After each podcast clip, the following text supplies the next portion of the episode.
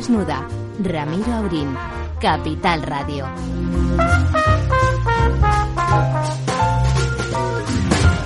Muy buenas noches, aquí estamos. Todavía con un catarro metido en las entretelas, aunque ya sin... No empiecen ustedes a arrastrarme los micrófonos, por favor con las entretelas llenas de virus, debe de ser, pero ya no tenemos fiebre, no tenemos de nada. ¿Está usted bien, don Lorenzo? Pues mire usted, de momento sí, la verdad es que... Aunque usted ha pasado 14, como no se vacuna, don Lorenzo no se vacuna, que lo sepan ustedes. y tiene 14, 14 COVID, 37 gripes. Bueno, pero de momento estoy aguantando en esta jornada, vamos a ver cuánto, cuánto me dura. Esta nada, el que aguanta porque siempre se vacuna y se porta siempre bien es don Ramón. Muy buenas noches, don Ramón. Buenas noches, sí, pues estamos amenazados porque por mi barrio hay mucho COVID-19. Bueno, su asistenta le, se, ha puesto malita, ¿verdad? Yo creo que sí, que ha traído además posiblemente una cepa de, El Salvador que podría seguir eh, tener que ser observada, está siendo observada adecuadamente. Hombre, allí tienen un presidente que seguro que las cepas que hay son flojitas ya. Sí, está muy contenta con eso. Dice que está el país cambiado. Sí, sí, además me hace gracia porque aquí cierta izquierda critica mm, al presidente, ¿cómo se llama? Bukele. A Bukele. Eh, yo todos los salvadoreños y salvadoreñas que conozco son gente humilde, ¿eh? gente sencilla que están encantados completamente. Casi todos se fueron porque no había forma de vivir en aquel país sin tener miedo a que tus hijos murieran o fueran obligados a integrarse en las maras. y resulta que ahora se vive, es un país normal donde la gente decente que se dedica a trabajar para vivir puede vivir con tranquilidad. Están encantados. Insisto, los trabajadores, las gentes humildes.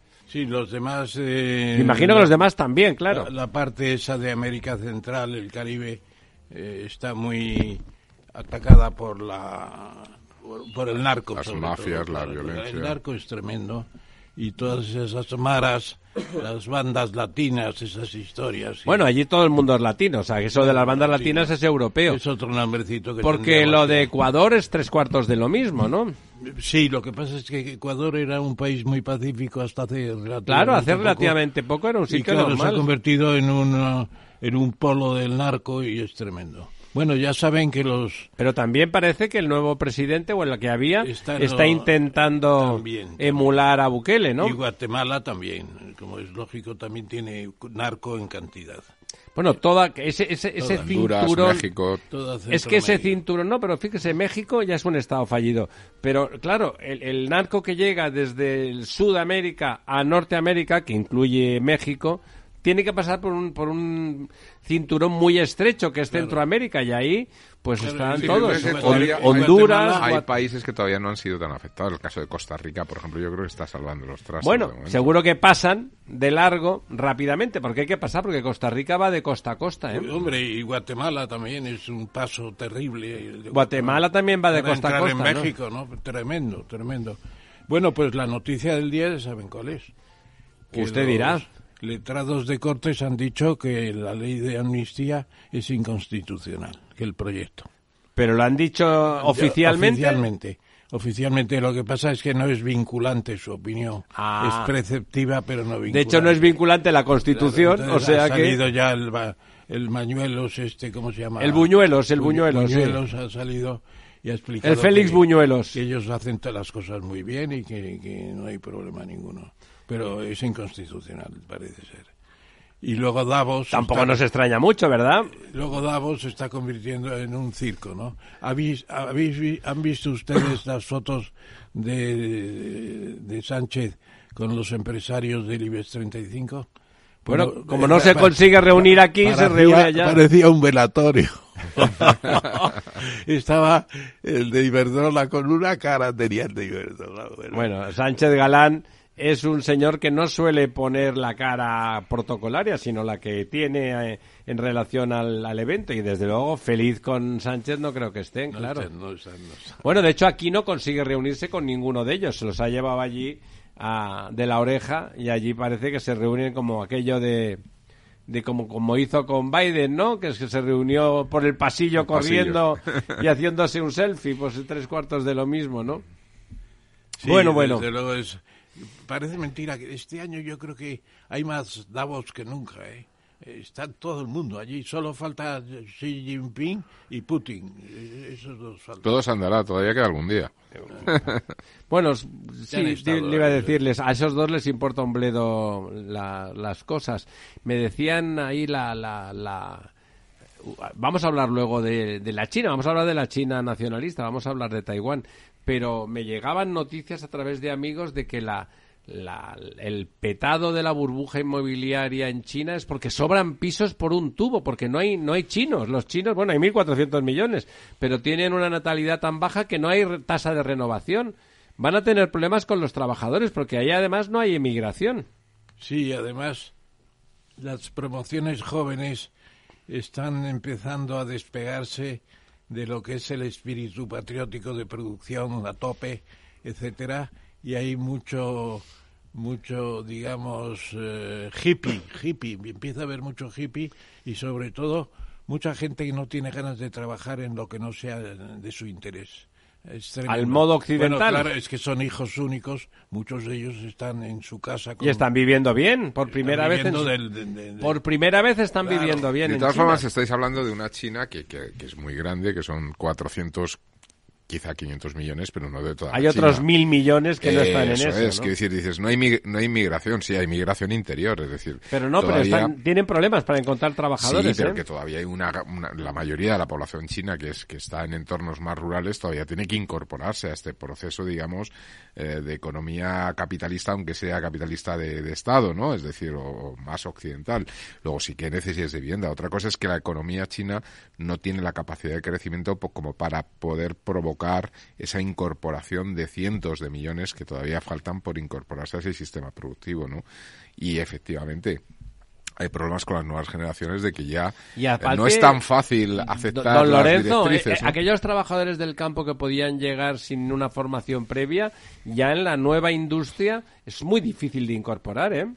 Bueno, no, ¿eh? no, no, no, creo que todo lo que no sea construcción es difícil de incorporar y la construcción parece que está que no es necesaria ahora mismo. Había unos 200 millones, 200 millones de explotaciones agrícolas individuales, o sea, de huertecillos, se llama de, sobrevivencia, vamos. Pero se está mecanizando y tecnificando la agricultura china a una velocidad impresionante. Eso necesita hacer latifundio frente al minifundio, claro. Sí, sobre todo va a dar salida a mucha gente del campo, porque aquí esas explotaciones por lo menos tiene que tener uno y seguramente 200 millones pues son... Con, con 10 millones tendrán bastante. Eh, con 50. O con 50, sí. O con 30. Sí, en 50 siguen sobrando. Esta va a ser la, cantera de, trabajo. Bueno, es la que teóricamente debería ir cogiendo esos, esas viviendas en las ciudades, ¿no? La cosa es que la velocidad no, no ha sido la esperada, ¿no? Hombre, claro, eso es verdad. Tenemos ahí luego el, el, estábamos el otro las cosas se nos se nos van haciendo normales y la, la guerra en Oriente Medio pues parece que ya es una cosa como el fútbol de los fines de semana, ¿no? Eh, pero no es así. Están ahí quizás si levantamos un poco el plano y dejamos de criticar a, tirios y a troyanos, a, terroristas de Hamas y a, y a israelíes furibundos, y levantamos el plano, yo veo ahí a Irán, la antigua Persia, siempre enfrentándose eh, piensen que el Islam a los al cabo de 100 años al cabo de 100 años eh, el Islam era Persia otra vez el poder era Irán. era era Irán ya entonces y desde entonces otra vez la vieja guerra con Occidente con, con Grecia y ahí otra vez y dale que te pego y es la que está la que está detrás de los hutíes la que está es el gran es el gran monstruo que está calentando esa zona. Eh, ahí eso fue un muerto mal enterrado ¿Y quién fue el inventor de llevar allí a los ayatolás? ¿Quién fueron, los franceses o los americanos? No, yo les dieron paso los gringos eh, cuando llegó el ayatolá supremo. para que cuando cayó el, Shah, para que no entraran los comunistas, ¿no? Sí, sí, sí. Estaba Kissinger entonces, hace mucho tiempo ya. Pues vaya hallazgo de Kissinger. una ¿eh? buena chapuza de Kissinger. La chapuza que está costando. Sí, porque el Shah era muy pro-occidental, lo que pasa es que consideraban que no era democrático y que no los ayatolás sí y, que quería y que quería quedarse con su petróleo sobre todo y eso no ah era nacionalista pues mira no quieres nacionalismo pues toma dos tazas no pues toma dos tazas eh, bueno, eh, mañana, mañana, el otro día lo comentamos con el programa, el programa donde vino don Manuel Pimentel a presentar su libro, que mañana hay una sesión muy, muy interesante en el Instituto de Ingeniería de España, donde se va a poner en solfa justamente esto que está pasando en toda Europa, ¿no? Hay la, una nueva revuelta de los agricultores, una, una, una revuelta que casi empieza a ser, si es verdad que en el mes de mayo se revuelven los números en el Parlamento Europeo, de unos ciudadanos que empiezan a pensar que sus gobiernos no están enfocando adecuadamente el cambio climático. El cambio climático existe, hay que enfocarlo, pero hay que adaptarse. No hay que negar ni a la agricultura, no hay que negar a la ganadería, no hay que negar la necesidad de las obras hidráulicas para conseguir tener agua. Es decir, hay que adaptarse de verdad. Y de eso va la sesión de mañana Agua, Alimentos y Sostenibilidad en el Instituto de Ingeniería de España. Con Pimentel, entre otros, con muchos ingenieros de, de, caminos, de, agrónomos, por supuesto, organizaciones agrarias, eh, economistas también. Allá está Javier Santa Cruz. Que, vamos, Jaime Lamo de Espinosa porque ha publicado un, un editorial en la revista de agronegocios muy importante el, editorial de hoy, lo he leído esta tarde, y la renta agraria ha subido un 13% en términos reales. Bueno, es que, el... que porque por primera vez han tenido precios altos, han tenido Claro, es que vivían como Claro. Como, como, e, como X por rastrojo. El oliva es una subida impresionante, claro. Con una renta más baja, que es donde estaba la renta más baja, es lógico.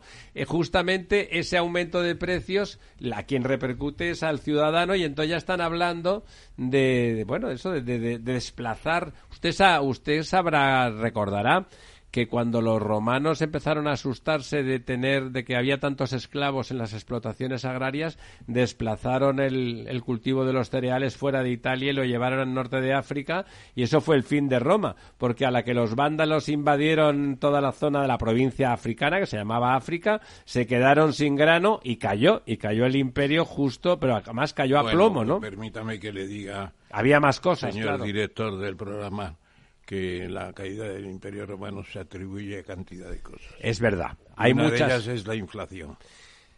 La inflación. En general, la decadencia de ese pueblo y el miedo a enfrentar las cosas. Sí. ¿Qué es lo que estamos haciendo ahora aquí en Europa? de los valores republicanos de Roma, totalmente el asesinato continuo de un emperador por el siguiente, etcétera, etcétera. Eso fue terrible y murió la cosa el año 475 con Rómulo, se llamaba, Rómulo, y los ostrogodos Como una especie de... invadieron Italia y los ostrogodos invadieron Italia y los y de los ostrogodos. y los vándalos el norte de África bueno todo eso.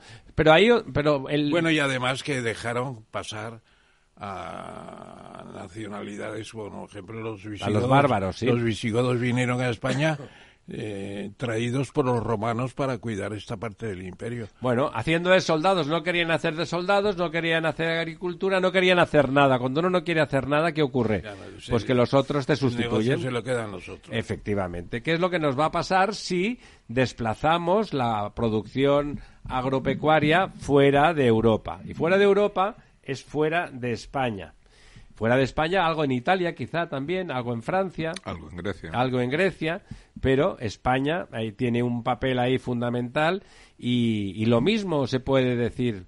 ¿Ha visto usted la protesta de la presidenta de la Comunidad de Madrid porque no le quieren proporcionar energía a la comunidad para evitar lo que sea? Porque ahora mismo el gobierno. que Madrid siga subiendo. Siga subiendo. Entonces, lo para que Madrid tiene una oportunidad de, hacer eh, energía por rebombeo y ahí, ahí, ahí podría dar el golpe, porque es energía limpia y energía que puede ser autóctona, aprovechando los excedentes, esos excedentes que hay con frecuencia que, que parar y perder de las, de las energías renovables cuando no hay consumo, coger ese, llevarlo eh, generar generar centrales reversibles en Madrid. El personaje que más Eso, habla de eso del lleva, eso son obras de ¿Eh? mucho tiempo. No, no tanto. El, el fundador, Cuatro o cinco sí. El fundador de SACIR, Luis del... Luis Rivero. del Rivero, sí, sí, claro. Rivero, sí, sí. Señor del Rivero que mañana asistirá a, a la sesión esta en... Estuve cenando con él y con otros amigos el otro día y por primera vez nos dijo que España tiene 504.000 kilómetros. Quini- 504 4.000 kilómetros. eh, Medio no, millón, 500 medio millón de 504.000 kilómetros. kilómetros cuadrados. sí. kilómetros cuadrados, La primera vez. Le gustó que redondeara. Estuvo muy Don Ramón es muy puñetero. Estuvo muy interesante. Estábamos pensando en, en hacer una especie de, de foro de lanzamiento de nuevas ideas para hacer empresas. Eso es fundamental. Necesitamos eh, un proyecto para eso. Eh, esto que dicen... Un proyecto de España hace falta, que no es el del gobierno, desde luego. extranjeras, hombre, va a lucirse lo primero y va con todos el IBEX de 35 cogidos por el bozal, ¿no? Y luego pues a, a sacar inversiones también, claro. Es muy importante tener ideas y proyectos. Pero es que las inversiones van a países donde haya eh, seguridad jurídica. Sí, aquí brilla por su ausencia en muchos casos. Muchos casos, sobre todo en las fotovoltaicas. Mis amigos de las Bueno, en todos los sitios iría por su ausencia, ¿eh? Sí. En todos los sitios. Ahora mismo en la, la, la inversión, usted sabe, ¿no? Que del- de los 27 países, de los 27 países de la Unión, el único en el que no solamente no ha aumentado la inversión, sino que ha disminuido en los últimos cuatro años, ha sido en España. Sí. El único de los 27 países de la Unión donde la inversión ha disminuido ha sido España. Bueno, ha bajado, seguimos con menos horas trabajadas. ¿Esto esto es diciendo No, lo lo, de la de moto? todo, lo peor de todo es la inseguridad jurídica. O sea, yo Claro, creo que la inseguridad jurídica que se ha, o, o al menos el sentimiento, la sensación de inseguridad jurídica que se ha plasmado. No, sentimiento no. Hay, una- hay, hay unas empresas que yo ni tengo acciones de bancos ni de eléctricas, pero no puede ser que de golpe diga, "Ay, güey, me parece que está usted ganando mucho. Le pongo un impuesto nuevo. Hombre, eso no es serio. y le aplico el, el- el salario mínimo interprofesional que está en eh, 1140 me parece o Sí, ha subido el 1160. 50%. sí ha eh. subido una barbaridad Bueno, eso le ha garantizado un buen número de votos, sin duda, ¿no? Eso para pequeñas nuevas empresas es tremendo es tremendo Lo probablemente donde está más floja la cosa es en creación de empresas pequeñas las startups startups Bueno, Pues, startups no se rigen por salarios mínimos, suelen ser no, no, socios, suelen ser... Es otra cosa. No, enseguida necesitan, si empiezan a crecer, necesitan empleo, claro. Bueno, De, de eso se trata. Bueno, pues total que les invitamos a que mañana vayan ustedes a las nueve y media de la mañana al Instituto de Ingeniería de España. Vamos a hablar de todo esas, de todas esas cosas, de, de- de que eh, hace falta adaptación, adaptación. Nos lo dijo aquí don José María Baldasano que la mitigación tardará mil años en revertir la situación, que hace falta mitigar, hace falta llegar a neutralizar, pero tardará mil años en volver a la situación de origen. Mientras tanto, si no estamos adaptados, caeremos como tantas civilizaciones cayeron con los cambios climáticos, como cayeron los mayas, como cayó Angor, que no tenían tecnología. Angor, que era una, una sociedad formidable, de una sociedad hidráulica, pero no tenían bombas para subir el agua desde el lago, desde el lago muy grande que está al pero sur de la menos mil años de, las que dice, de los que dice el profesor Baldasano y usted. Yo creo que están ustedes muy eh, Hombre, en contra decimos- de la mitigación y la mitigación. No, el señor Baldasano no solamente no está en contra, sino que está muy a favor. Hombre, claro, Claro, pero Bueno, lo que sí. dice es que una vez mitigado tardará mil años en revertirse. No pasa nada. Hay que mitigar porque si no, no llegaremos nunca al punto neutral. Pero la adaptación nos permitirá sobrevivir esos mil años Hombre, porque si no desaparecemos. Es necesaria, naturalmente que es necesaria. Bueno, pero es que la adaptación es política real. La mitigación son cosas que se irán haciendo, que son un poco brindis al sol muchas veces. Vamos a cambiar el motor de explosión, vamos a ver si funciona el otro, vamos a ver cómo funciona. Habrá que ir bajando, descarbonizando. Hay que descarbonizar. Vamos a ir descarbonizando. No, y se está ejemplo- descarbonizando. Por ejemplo, en España vamos a tener un problema muy grave. pero en todo el mundo, no solamente no, Europa. pero en, España, en Europa es España sobre todo la- las sequías. esto se está convirtiendo en permanente. Hay que adaptarse. Hay ya que no es un ciclo de, de seis o siete años. No, se trata de tirar embalses, sino de construir nuevos, hacer reversible, reutilizar el agua muchas veces. Hay que, hay que hacer lo contrario de lo que preconizan. Hay que Sobre todo porque hay tecnología para poderlo hay hacer. Hay tecnología y el agua hay la que hay. Y, y, si no tenemos pantanos, hay que recordarles a los españoles que solo podrían vivir en este país sin pantanos 10 millones de personas. 10 millones de personas. Gracias a esos pantanos denostados por algunos, vivimos 47 millones. Y como usted sabe, oficialmente hay que decir embalses. Embalses, perdón. Es que son embalses, son embalses. Lo de pantanos es falso, es una expresión realmente incorrecta. Expresiones de otra época. Además, es políticamente incorrecta porque a Franco le gustaba llamarlo pantanos, ¿no? Sí. Debía de ser por sí, eso. No, pero yo, yo me acuerdo cuando salió el decreto cambiando el nombre definitivamente por embalses. Sí, hubo un decreto para cambiarlo. ¿Ya en democracia? No, yo creo que fue con el franquismo todavía. O sea que los envases también son franquistas. Me cachis. No, la inmensa pues eso lo quieren cargar. La inmensa mayoría. Claro. Bueno, sí, por la inmensa mayoría del todo. Todavía, todavía con Felipe González se construyeron algunos, se acabaron de construir El último unos que se construyó grande fue el de el de La Serena. La Serena, que es el más grande, son 3.000 hectómetros cúbicos. O sí, señor, y es, pero es más pequeño que Alqueva. Que sí, Alqueva es el más grande de la península. Es de la península que es portugués, como ustedes saben. Una preciosidad de embalse. Que a Portugal, país al que le cedemos mucha más agua de la que tenemos pactada, porque nuestros sistemas no están adaptados. Otro tema de don Luis del... Bueno, esos son temas de cualquier ingeniero que se dedique al asunto. Y don Luis, que ahora se dedica a la agricultura... Pues si va mañana a intervenir, ya están ustedes preparados, supongo. Bueno, intervenir en principio no sé si intervendrá porque está el programa muy apretado. Yo creo que él quiere hacer piña porque él defiende la agricultura, porque él es agricultor ahora, por lo menos empresario agrícola. Sí, nos estuvo contando la explotación que tiene con cantidad de cosas, productos nuevos además, productos nuevos. Sí, hombre, él es un hombre, un empresario inteligente y seguro que hace cosas con mucho valor añadido, con los hijos en ello además, eso tiene mucho mérito que los hijos se pongan a trabajar. ¿Sabe qué pasa? Que es bonito lo del campo, ¿eh? Muy, muy bonito. si, si en lugar de ser una ruina como era hace años empieza a ser rentable, ahora la gente parece que le sepa mal que en el campo se gane dinero. Pues si es la única forma de evitar la España vaciada. O sea que, bueno, si les parece, volvemos, volvemos en un minuto y medio y a las diez y media en punto estamos aquí ya con nuestro primer invitado. Si crees que la ciberseguridad no va contigo ni con tu empresa, es que todavía no has escuchado Cyber After Work, el programa decano de la radio española sobre ciberseguridad. De la mano de Eduardo Castillo y acompañado por Mónica Valle y Pablo Sanemeterio, te ayudamos a proteger tu empresa de las múltiples amenazas que circulan por la red. Cyber After Work todos los lunes a partir de las 7 de la tarde en la sintonía de Capital Radio.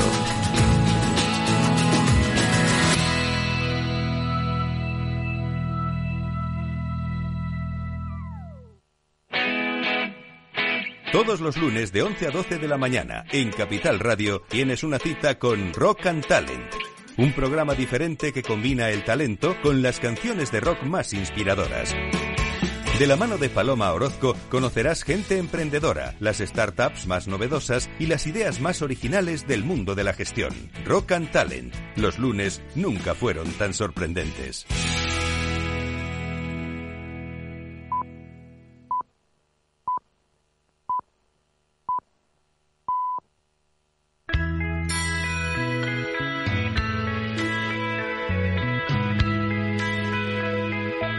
La verdad desnuda.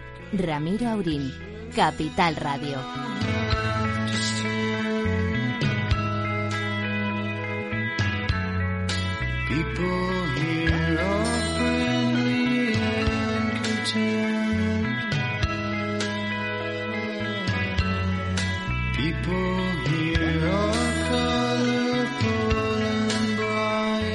Bueno, esta canción se llama Flores de Guatemala de de Rem, de Rem, a pesar de, que la melodía y el idioma son perfectamente anglosajones, se llama Flores de Guatemala y la hemos puesto, pues bueno, pues para recibir a nuestro primer invitado, que ya ha estado aquí con nosotros en alguna ocasión, que es don Rogelio Núñez. Don Rogelio, ¿estás ahí? Sí, hola, muy buenas noches. Está aquí eh, don Rogelio, es eh, un, un, especialista, quizá el máximo especialista sobre América, Iberoamérica, eh, del Instituto Elcano. bueno, hay tantas cosas que están pasando en ese, en el continente hermano, que lo es.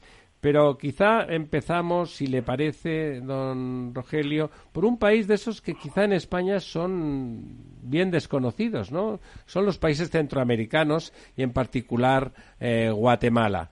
Eh, ¿qué, qué, qué, sentido tenía el viaje español del monarca a Guatemala y qué es Guatemala hoy en el contexto centroamericano? Bueno, muchas gracias. Es una pregunta muy amplia. Mire, eh, eh, por ir al grano, eh, el viaje fue muy importante. Que el rey estuviera allí era decisivo para reforzar el apoyo a una democracia que está pasando por momentos muy complicados como es la de Guatemala. Por lo tanto, el viaje del rey creo que ha sido un gran acierto por parte de la Casa Real y del gobierno en lo que haya tenido parte. eso por un lado. Por otro lado, mire, eh, Guatemala está pasando unos momentos muy difíciles, pero como usted muy bien ha dicho, lo está pasando la región, la subregión centroamericana y del Caribe. Por ser muy breve, mire, en el Caribe y en Centroamérica tenemos en estos momentos dos dictaduras, la de Cuba y la de Nicaragua, un régimen que camina hacia ser cada vez más autoritario, como es el de El Salvador.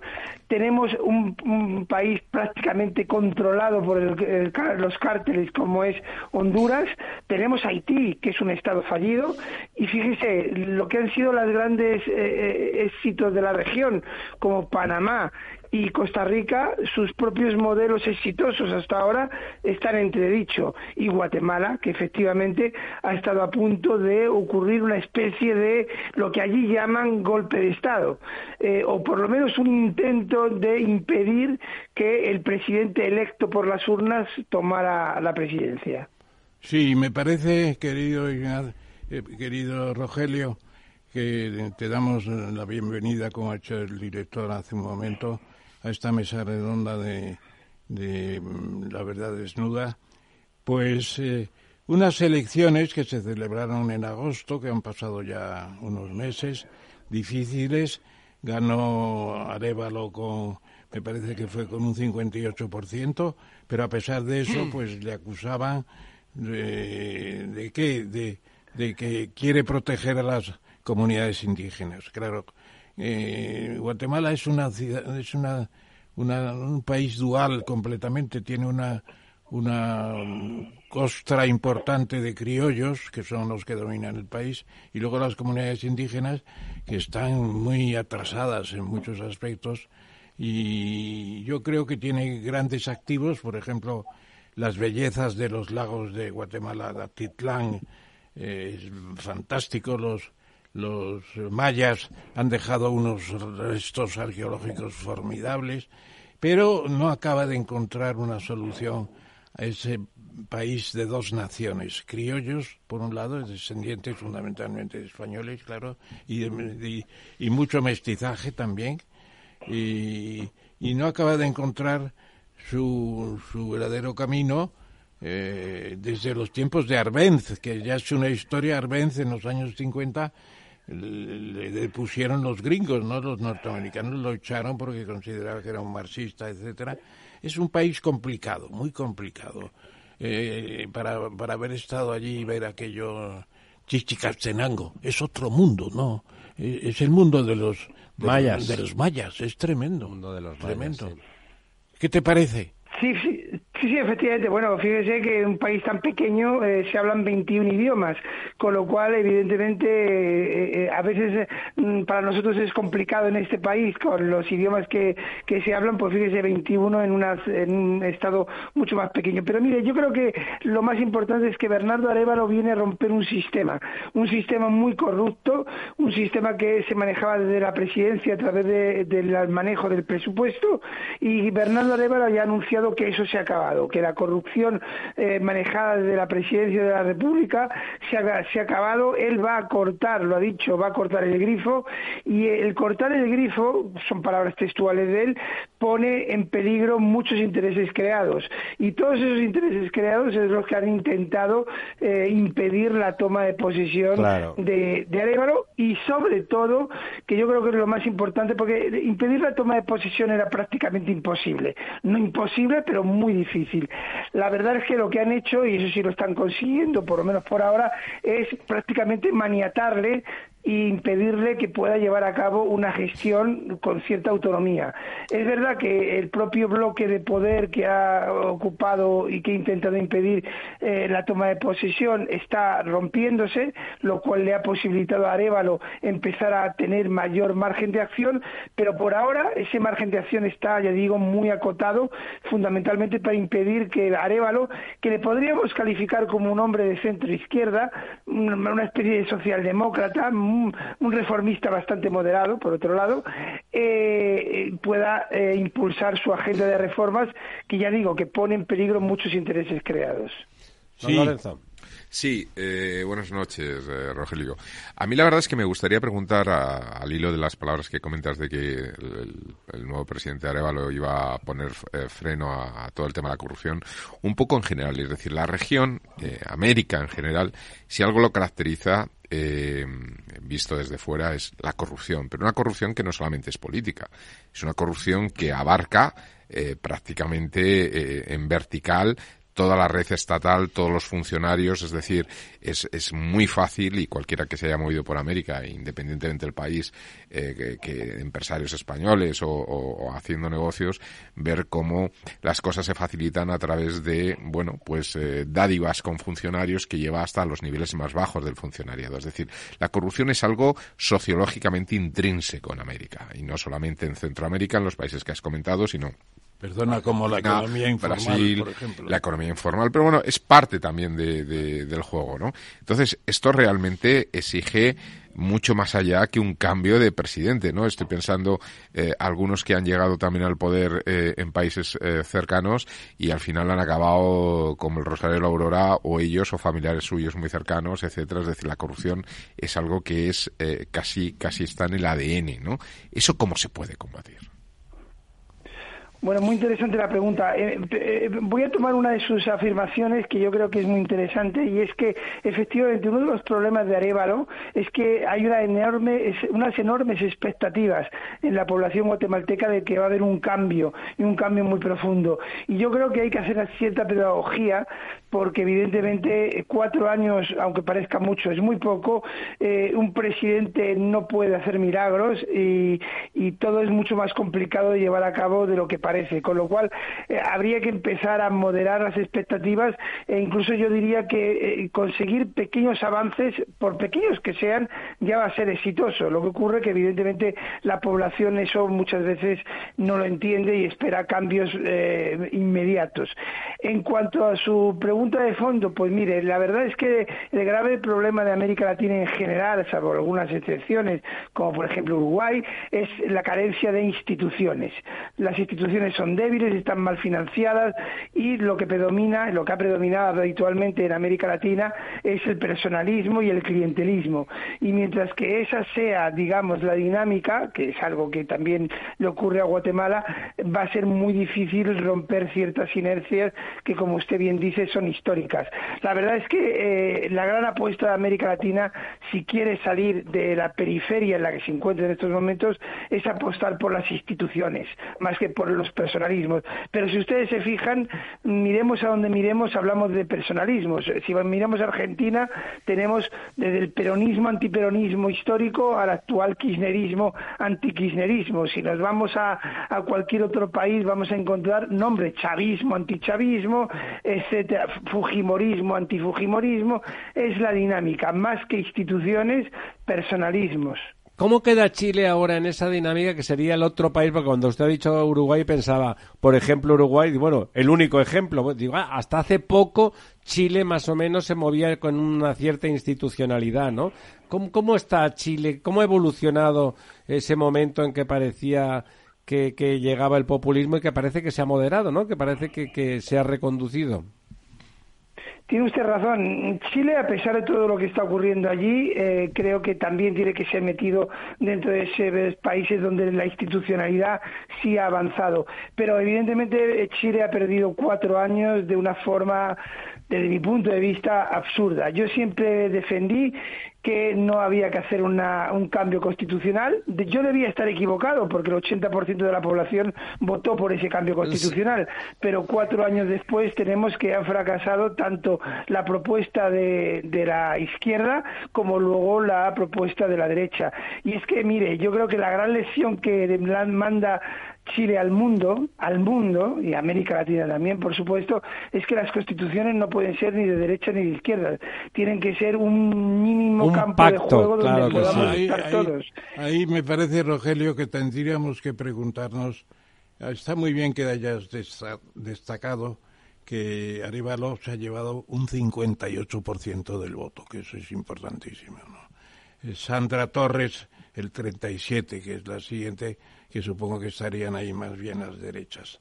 Pero lo cierto es que cuando yo la primera vez que fui por Iberoamérica y aterricé en Chile el año 1966, me parece, aquello era un país que todo el mundo decía, no tenemos problema con los militares, no tenemos problema con los Estados Unidos, no tenemos problemas de balanza de pagos porque tenemos el cobre era un país bendito. Bueno, pues no estaba tan bendito, porque llegó el proyecto de reformas, que era muy fuerte, eh, Allende. Allende. pero muy mal acompañado de una panda de inútiles totales. Bueno, y además alardeando. alardeando Hicieron una operación, ¿verdad?, que nos invitaron a unos españoles que estábamos todavía en la oposición al franquismo, ¿no?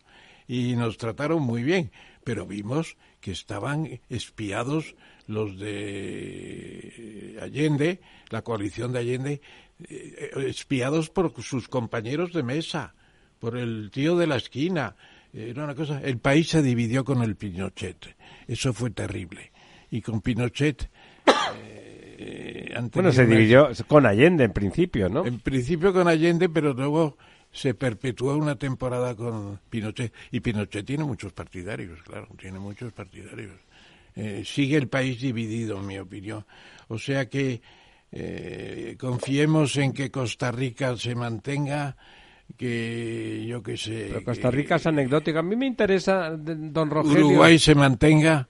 Don Rogelio, hablando de ese, de ese, Chile, de esa salida, de esa no salida, de ese fracaso después del referéndum, que fue un referéndum populista, igual que los Brexit y cosas por el estilo, fue mayoritario, pero después demostró que la gente no estaba dispuesta a cambiar la Constitución y, como decía usted muy bien, la Constitución tiene que ser un pacto necesariamente, no la imposición de un catecismo de uno o de otro a los demás, ¿no? O sea, ¿le parece que, ha madurado la población chilena esa situación y está en disposición de llevar otra vez las aguas al cauce institucional?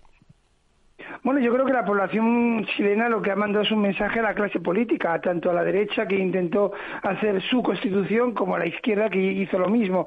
Y digamos que, eh, como decía Ortega, argentinos a las cosas, pues Chile a las cosas, porque eh, Chile ha perdido cuatro años y de no hacer reformas estructurales, de no hacer reformas que vinculen mucho más al país a todo lo que es la cuarta revolución industrial y modernizar la economía y modernizar sociedad. Han sido cuatro años perdidos y eso se paga. De hecho, yo creo que Chile lo está pagando, pero es verdad que Chile, mm, a pesar de que haya perdido cuatro años, viene de estar casi llamando a las puertas de, del desarrollo y eso no lo ha perdido, con lo cual tiene una base de la que recuperar posiciones, pero de todas formas, insisto, es una pena que ha perdido cuatro años en un debate estéril y es el mensaje que espero que capten, por ejemplo, en Guatemala, porque también hay rumores allí del intento de hacer una reforma constitucional que, o cambiar de constitución y yo creo que una cosa son reformas constitucionales, que yo creo que de vez en cuando las constituciones tienen que adaptarse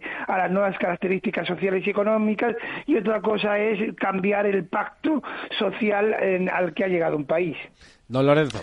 Sí, eh, a mí me gustaría preguntar, eh, comentabas antes los cuatro años, bueno, ahora los cuatro años perdidos de Chile, eh, y cuántos años ha perdido Argentina, cuántos años ha perdido Venezuela, los, los años que está, los años que está perdiendo ahora la, la, Colombia de Petro, los años que se están perdiendo, que está generando auténticas mareas, ejércitos de personas que además, bueno, al compartir el mismo idioma, la misma cultura, no, no parece que haya en esos, en esos recorridos eh, eh, que haya diferencias de nacionalidades para atravesar la frontera de Estados Unidos, ¿no?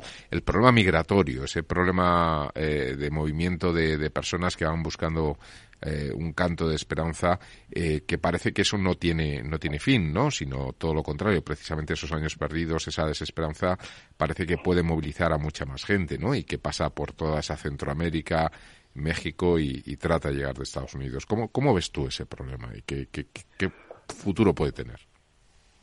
Bueno, la realidad es que muchos, a veces mal pensados, creen que Estados Unidos se ha implicado mucho en el apoyo a Arevalo precisamente porque temía que eh, Guatemala que cayera en un grave problema interno y por lo tanto las presiones migratorias aún eh, aumentaran más.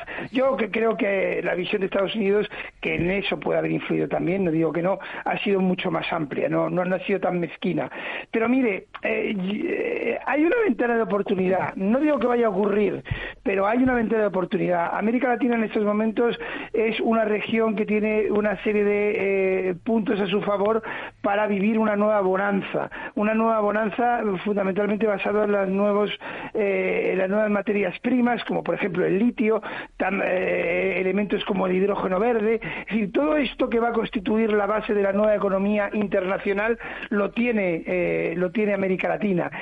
además, América Latina es una región que ahora mismo está mm, viviendo la pugna entre las grandes potencias que intentan influir allí, intentan invertir allí, Estados Unidos, la Unión Europea, China, por supuesto, la India, no nos olvidemos de la India, que también tiene muchos intereses. Entonces, todo esto convierte a América Latina en eh, una región que tiene una ventana de oportunidad para volver a crecer y a crecer mucho. Pero y aquí viene la clave, yo no soy economista, ahí está don Ramón Tamames, que sabe mucho más que yo, lo que no debe hacer América Latina es volver a caer en el vicio que siempre ha caído, de eh, apostar por las materias primas, exportar materias primas sin elaborar, sin valor añadido y por lo tanto caer siempre en esa dependencia. Si lo hace bien ahora América Latina o algunos países de América Latina, puede volver a vivir una bonanza de las materias primas, pero consiguiendo industrializarse, no a la vieja usanza, que eso ya eso, es otra historia, sino con una modernización de sus estructuras económicas. Oye, Rogelio, fíjate que me parecía estar oyendo a Carlos Andrés Pérez, presidente que fue de Venezuela. Una vez en la radio, sin vernos, como estamos ahora otra vez de los micrófonos y, y las ondas hercianas, pues nos entendemos bastante bien dijo exactamente lo que tú. Es decir, América Latina, un canto, parecía Neruda en sus mejores tiempos haciendo en Vélez Machu Picchu, la América Latina. Y dijo unas cosas y vino de, a, poco de eso vino la década perdida, la no sé qué, las inflaciones, las hiperinflaciones. La voluntad tiene que ser Ahí pasa algo. No, no acaba de cuajar los países, no acaban de cuajar. Eh, empiezan las comparaciones de los países de herencia sajona, anglosajona y de experiencia hispánica y empiezan a decir que tenemos la culpa nosotros, etcétera, etcétera. pero actualmente se está preparando seguramente una segunda de, década perdida, porque además todo eso que tú dices lo van a hacer los chinos, ahí, pero los chinos fundamentalmente. Y, claro, los chinos tienen una componente extractiva de llevarse lo que puedan para China muy grande, ¿no? Muy grande. Entonces, acuérdate de Carlos Andrés Pérez, que era un forofo de todo lo que tú estás diciendo, que, que tienes tus razones, claro. Eh, yo no pretendo tener ni toda la razón, ni mucho menos. Hombre, es un desideratum positivo. Pero, pero está muy mal, está muy mal. Fíjate lo que podía haber dicho eh, este, el presidente de México, ¿qué ha hecho? Pues se va a retirar dentro de poco y el país está con más criminalidad, con lento crecimiento, eh, apaciguados los empresarios, etcétera, etcétera, pensando más en invertir en Estados Unidos, en los maquileros que van para Estados Unidos, etcétera. ¿Qué, ¿Cómo ves tú, Rogelio, lo que está diciendo el profesor en México? La, la, el, sexenio, el sexenio de, de AMLO, ¿cómo lo ves? Eh, bueno, el sexenio, que si, si vuelve a salir, pues fíjate, los. No, él no puede, no puede. No, él no se puede reelegir. Bueno, este año es muy importante para Norteamérica porque va a haber elecciones en Estados Unidos y también en México. Claro. Es verdad que de Estados Unidos puede haber un cambio mucho más eh, eh, abrupto eh, o no, ya veremos, pero en México todo apunta a que Morena, que es el partido de Andrés Manuel López Obrador, va a repetir victoria y en este caso va a haber una presidenta mujer que es Claudia Sheinbaum, que es, digamos, la, la elegida por eh, López Obrador para sucederle. Por López Obrador y por su mujer, que es alemana también, y antiespañola. la verdad, Sí, la verdad es que aquí se abren muchas eh, muchas dudas, porque vamos a ver, no sabemos si Claudia Seinbaum va a conseguir ser independiente de Andrés Manuel López Obrador o no. el poder en la sombra de Andrés Manuel López Obrador es muy fuerte. Él ha dicho que se va a retirar, que no va a opinar, pero a mí un caudillo, porque no deja de ser un es caudillo, muy un caudillo como Exactamente, un caudillo como él me extrañaría que pasara a un segundo plano. Entonces, la convivencia entre eh, el poder en la sombra de López Obrador y la presidenta electa, cuando sea electa, eh, claro, porque todo apunta eh, a que va a ganar sin, sin, sin ningún tipo de dificultad, va a ser una convivencia que puede ser complicada. A mí, Claudia Simbaum me parece una mujer mucho más, mucho más preparada, mucho más, con un pensamiento mucho más moderno y que no se va a ceñir viejas peleas ideológicas más del siglo XIX que del que vivimos ahora mismo, ni va a empezar a atacar a España, el colonialismo y tal. ¿Cuál es tu opinión sobre este sexenio del señor López Obrador?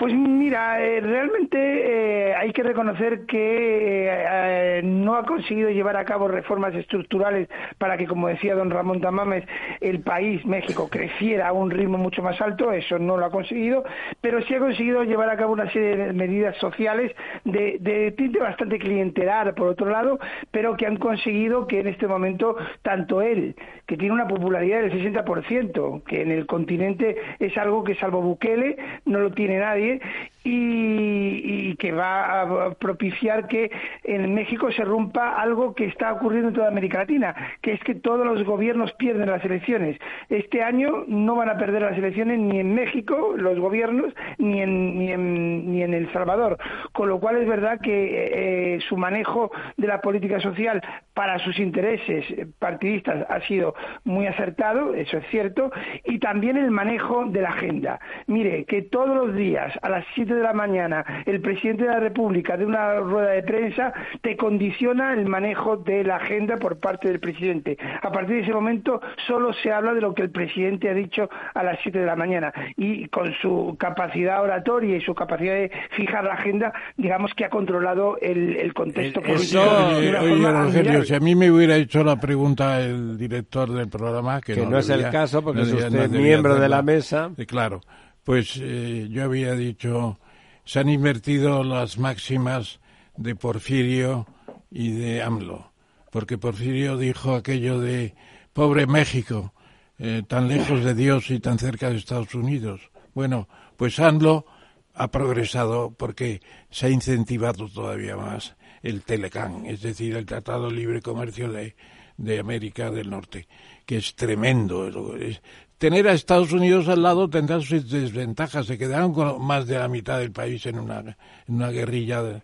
eh, estúpida que se produjo de forma increíble.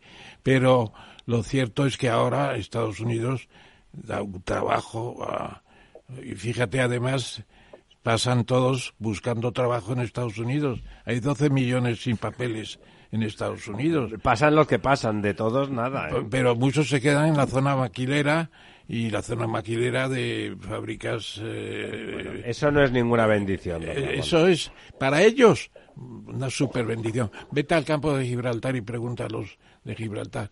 ¿Quieres que Gibraltar sea español? Dice, ¿cómo español ni hablar? No darían trabajo.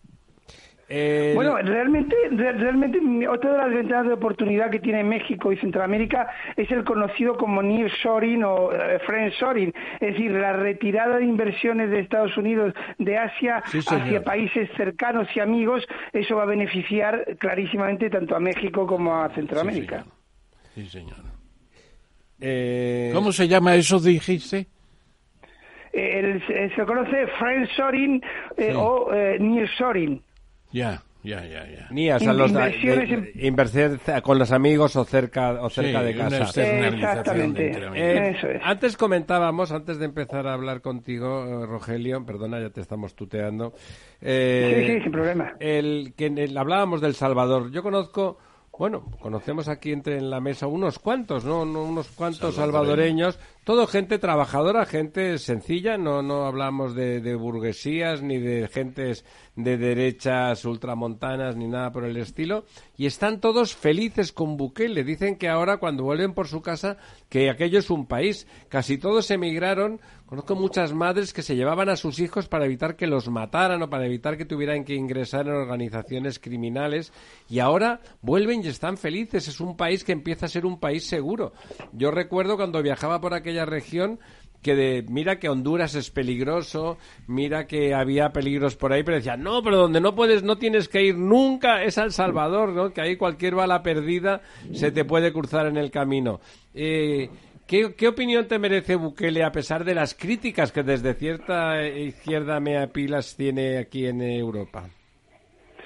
A ver, eh, la verdad es que hoy ha salido una encuesta en El Salvador y eh, sitúa que eh, Bukele va a ganar con el 70% de los votos en el, 4 de febrero, que son las elecciones, y que seguramente en el Congreso, en la Asamblea de allí, va a haber una representación de la oposición que no va a pasar de los cinco escaños de 80.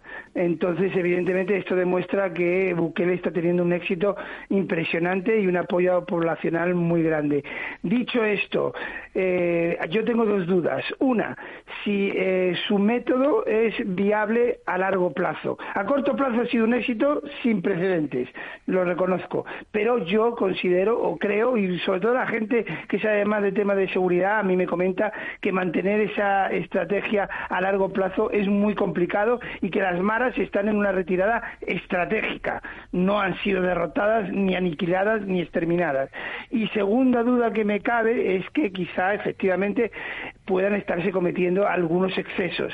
Pero ciertamente Bukele, que es un mago de la comunicación, de hecho su especialidad es el marketing, eh, ha sabido leer muy bien lo que la población necesitaba y lo que la población agobiada necesitaba era acabar con la inseguridad diaria, que eso carcome a cualquiera. Imaginémonos el miedo de salir a la calle todos los días. Eso los españoles no sabemos lo que es. No tenemos ni idea. es el día a día. No, claro, claro, pero es convivir con ello. Es todos los días pensar que te van a saltar, te van a robar o, y no es, eh, no es descartable, te van a matar. Efectivamente. Lo mismo pasaba en muchas zonas de México, ¿eh? en muchas zonas de México a determinadas horas, si vivías por allí, el, el, el señor de la puerta del hotel, aunque estuvieras en una zona muy céntrica, te decía, señor, Señora, a estas horas no, no tiene que alejarse de la luz del hotel, ¿no? De la luz del hotel de, La Mancha. O sea, la seguridad, conseguir en un país como ese tanta seguridad, seguramente lo que tú dices es muy probable que sea cierto que desde el punto de vista del, de un especialista en seguridad dice, bueno, eso ¿hasta cuándo va a durar? No lo sé, al menos ha sido un oasis por un, por un rato. Aquello llevaba décadas, ¿eh? De, convertido en un lugar tremendo. ¿eh? y yo lo que pienso en ese sentido es que efectivamente han puesto un tapón, un tapón para que no se muevan las bandas criminales y meterlos en la cárcel. En la cárcel ahora hay 30.000 personas en un país de 5 millones de habitantes. España tiene 48 y medio ahora, por lo visto, y tenemos unos 50.000 en la cárcel. Somos mucho más ricos también, ¿verdad? Más ricos y eh, se nos escapan unos pocos, pero en España la, justicia y las penitenciarías... Es un país muy seguro. Funcionan España es un país muy seguro, bien, Y las penitenciarías funcionan bien.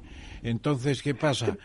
¿Va a poder resistir El Salvador con 30.000 tíos en la cárcel dándoles de comer, de vestir poco porque salen siempre calzones? Y entonces eh, hay mucha gente escondida también, me han dicho. Claro, es lo que estaba diciendo Rogelio, que hay gente que está en retirada mucha los gente escondida porque pueden ser 60.000 en la cárcel en vez de 30.000, ¿eh? y eso, eso es difícil aguantar. Tendrá que disminuir la tensión pero volver a lo de antes imposible ya. Bueno, la tensión se... Y, luego es que, también querría destacar una cosa de Bukele, que es cómo ha eh, atacado la institucionalidad. Es decir, eh, ha nombrado por tener mayoría todo un tribunal electoral a su imagen y semejanza, ha conseguido reelegirse cuando la Constitución lo prohíbe, utilizando una triquiñuela que nos reiríamos todos. Es decir, está prohibida la reelección, pero si renuncias seis meses antes te puedes presentar. Eso es un fraude de ley, básicamente. Pero bueno, evidentemente controlando como controla la judicatura, ha conseguido reelegirse cuando, insisto, la Constitución salvadoreña prohíbe la reelección, colocando, por cierto, de presidenta durante estos seis meses a su mano derecha. Es decir, eh, eh, hablaba yo antes de la institucionalidad y, de, y del personalismo. Bueno, pues es un canto al personalismo más absoluto y un ataque a la institucionalidad democrática. Bueno, lo de, lo de, lo de buscarle vueltas a, a las constituciones a base de controlar el poder judicial, no hace falta irse a América, ¿eh? quizá en la península ibérica tenemos algún caso muy próximo ahí, será en España.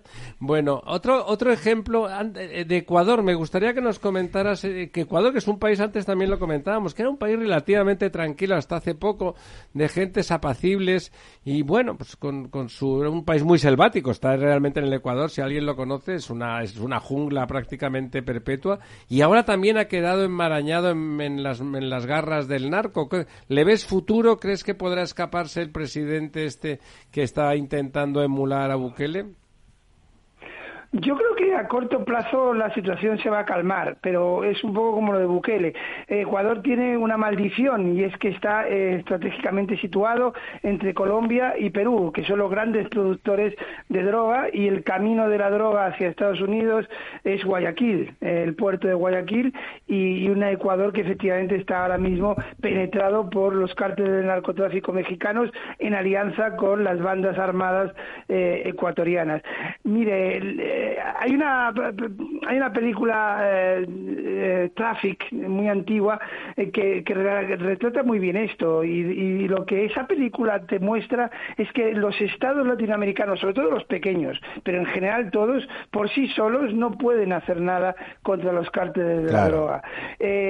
contra los cárteles de la droga lo único que lo que hay que hacer fundamentalmente es coordinarse, tanto interna como externamente, pero cada país en América Latina hace la guerra por su cuenta, con pocos medios muchas veces. De hecho, los cárteles de la droga tienen eh, eh, medios que carecen los estados latinoamericanos muchas veces. Entonces, mientras que no haya una coordinación regional, un intercambio de comunicación y de inteligencia entre los estados y sobre todo el apoyo de Estados Unidos y también de la Unión Europea, la guerra contra las cárteles está absolutamente perdida. Porque como decía esa película, no sé si ustedes la, sí, yo la vi, yo la vi. Eh, mientras, mientras que los estados tienen unos presupuestos pequeños que no pueden excederse, los cárteles de la droga tienen todo el dinero del mundo para invertir en lo que sea necesario en esa guerra, con lo cual esa guerra está absolutamente desigual. Oye, Rogelio, yo estuve, como has preguntado si hemos estado en, Ecuador, sí, sí, afortunadamente he estado y fuimos a Guayaquil a pasar el día desde Quito y mm, estuvimos con el alcalde. El alcalde era, mm, ¿cómo se llama? Nebot. No, no, Cordero Febes. ¿Te acuerdas que fue presidente de la República y cuando fue presidente de la República hubo un conato de guerrillas en el, en el Ecuador y lo barrió en pocas semanas, un exterminio y se libró de lo que pasó en, en Perú con la con el célebre camino Sí, el sendero luminoso. El sendero luminoso, bueno. Bueno, este hombre era capaz de poner en marcha de tres en fondo a todo Guayaquil. Bueno, eso ha desaparecido porque el poder de la droga, como tú dices, es mayor y además la corrupción de jueces, de magistrados, de profesores, de no sé qué, está todo el mundo corrupto. Ese es un problema terrible, terrible, terrible. Y en México es mucho mayor de lo que dicen. Bueno, AMLO procurará que, que, no, que no suene tanto, seguramente. Bueno, es... Eh, sí, sí, nos arriesgamos a encontrar muchos estados fallidos y narcoestados en América Latina, sobre todo los pequeños. México, evidentemente, es complicado que se convierta en un estado fallido por su tamaño, por su capacidad, por estar Estados Unidos al lado, pero las pequeñas repúblicas centroamericanas o casos como Ecuador sí corren peligro de convertirse en narcoestados. Bueno, eh, me parece, la verdad es que dan ganas de comentar 500 cosas con don Rogelio. Pero... A, mí, se me escapaba una. Pues venga, don Ramón, se la dejo a usted. Eh, no sé si has visto hoy a Mieli hablando... ¿eh? Milei, Milei. perdón, hablando, hablando en Davos, pero merece la pena, me han mandado el WhatsApp. Bueno, en el Instituto del Cano, aunque sea preguntarte, hacerte una pregunta en relación con tu centro de trabajo eh, tendréis que seguir con mucha atención lo que pasa en Argentina. ¿eh? Porque Argentina no es eh, no es El Salvador ni es Costa Rica, son la misma población que España, 47 millones y medio o 48. ¿eh? Y lo que va a pasar ahí, si fracasa mi ley, eso va a ser terrible. Sí, sería malo para la región. ¿No te parece, Rogelio, que sería muy malo para la región que, que mi ley no consiguiera sacar adelante Argentina económicamente hablando? Mire, eh, yo creo que tanto en el caso de Milei como en el de Arevalo, en Guatemala, eh, las ideologías se tienen que dejar a un lado. Nos puede gustar más o menos Milei, nos puede gustar más o menos Arevalo, pero es muy importante, como ustedes dicen, que Argentina no colapse y es muy importante que la democracia guatemalteca no eh, colapse. Si, aunque seas tú de, de, derecha, si no te guste Arevalo porque es más bien de izquierda, o seas de izquierda y no te gusta Milei, pero ahí no se está jugando ideología Ahí se está jugando no solamente mucho dinero, sino muchos intereses de España, sobre todo en el caso de Argentina, y sobre todo mucho sufrimiento humano en la, en, en, ambas, en ambas regiones. Sí. Pues, eh, don Rogelio, muchísimas gracias. La verdad es que hablar, eh, cuando nos ponemos a hablar de, Iberoamérica o de Latinoamérica, como dice don Rogelio, nos damos cuenta de cuánto nos importa y qué cerca estamos de, y qué cerca estamos de, ellos y cómo la lengua y el pasado común realmente unen, ¿no? Sin Seguimos en el artículo 1 de la Constitución de 1812. España es la reunión de todos los españoles de ambos hemisferios. Bueno, ya no se puede llamar una sola nación, pero bueno, ahí estamos, eh, la querencia la tenemos. Don Rogelio, muchísimas gracias, como siempre, por esta clase magistral. Un abrazo, muchas gracias. Hasta luego.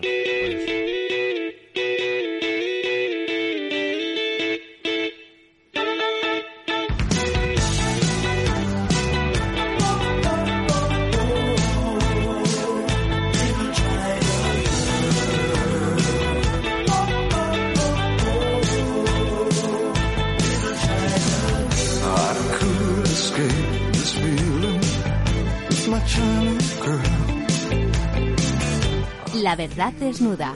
Ramiro Aurín. Capital Radio.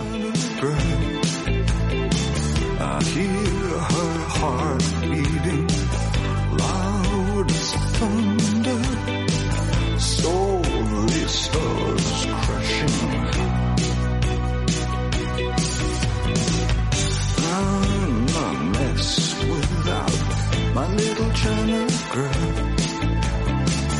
Wake up and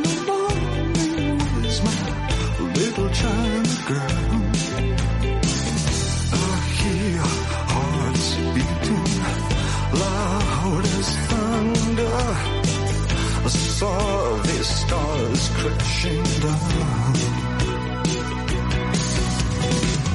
I've been tragic like I'm Marlon Brando.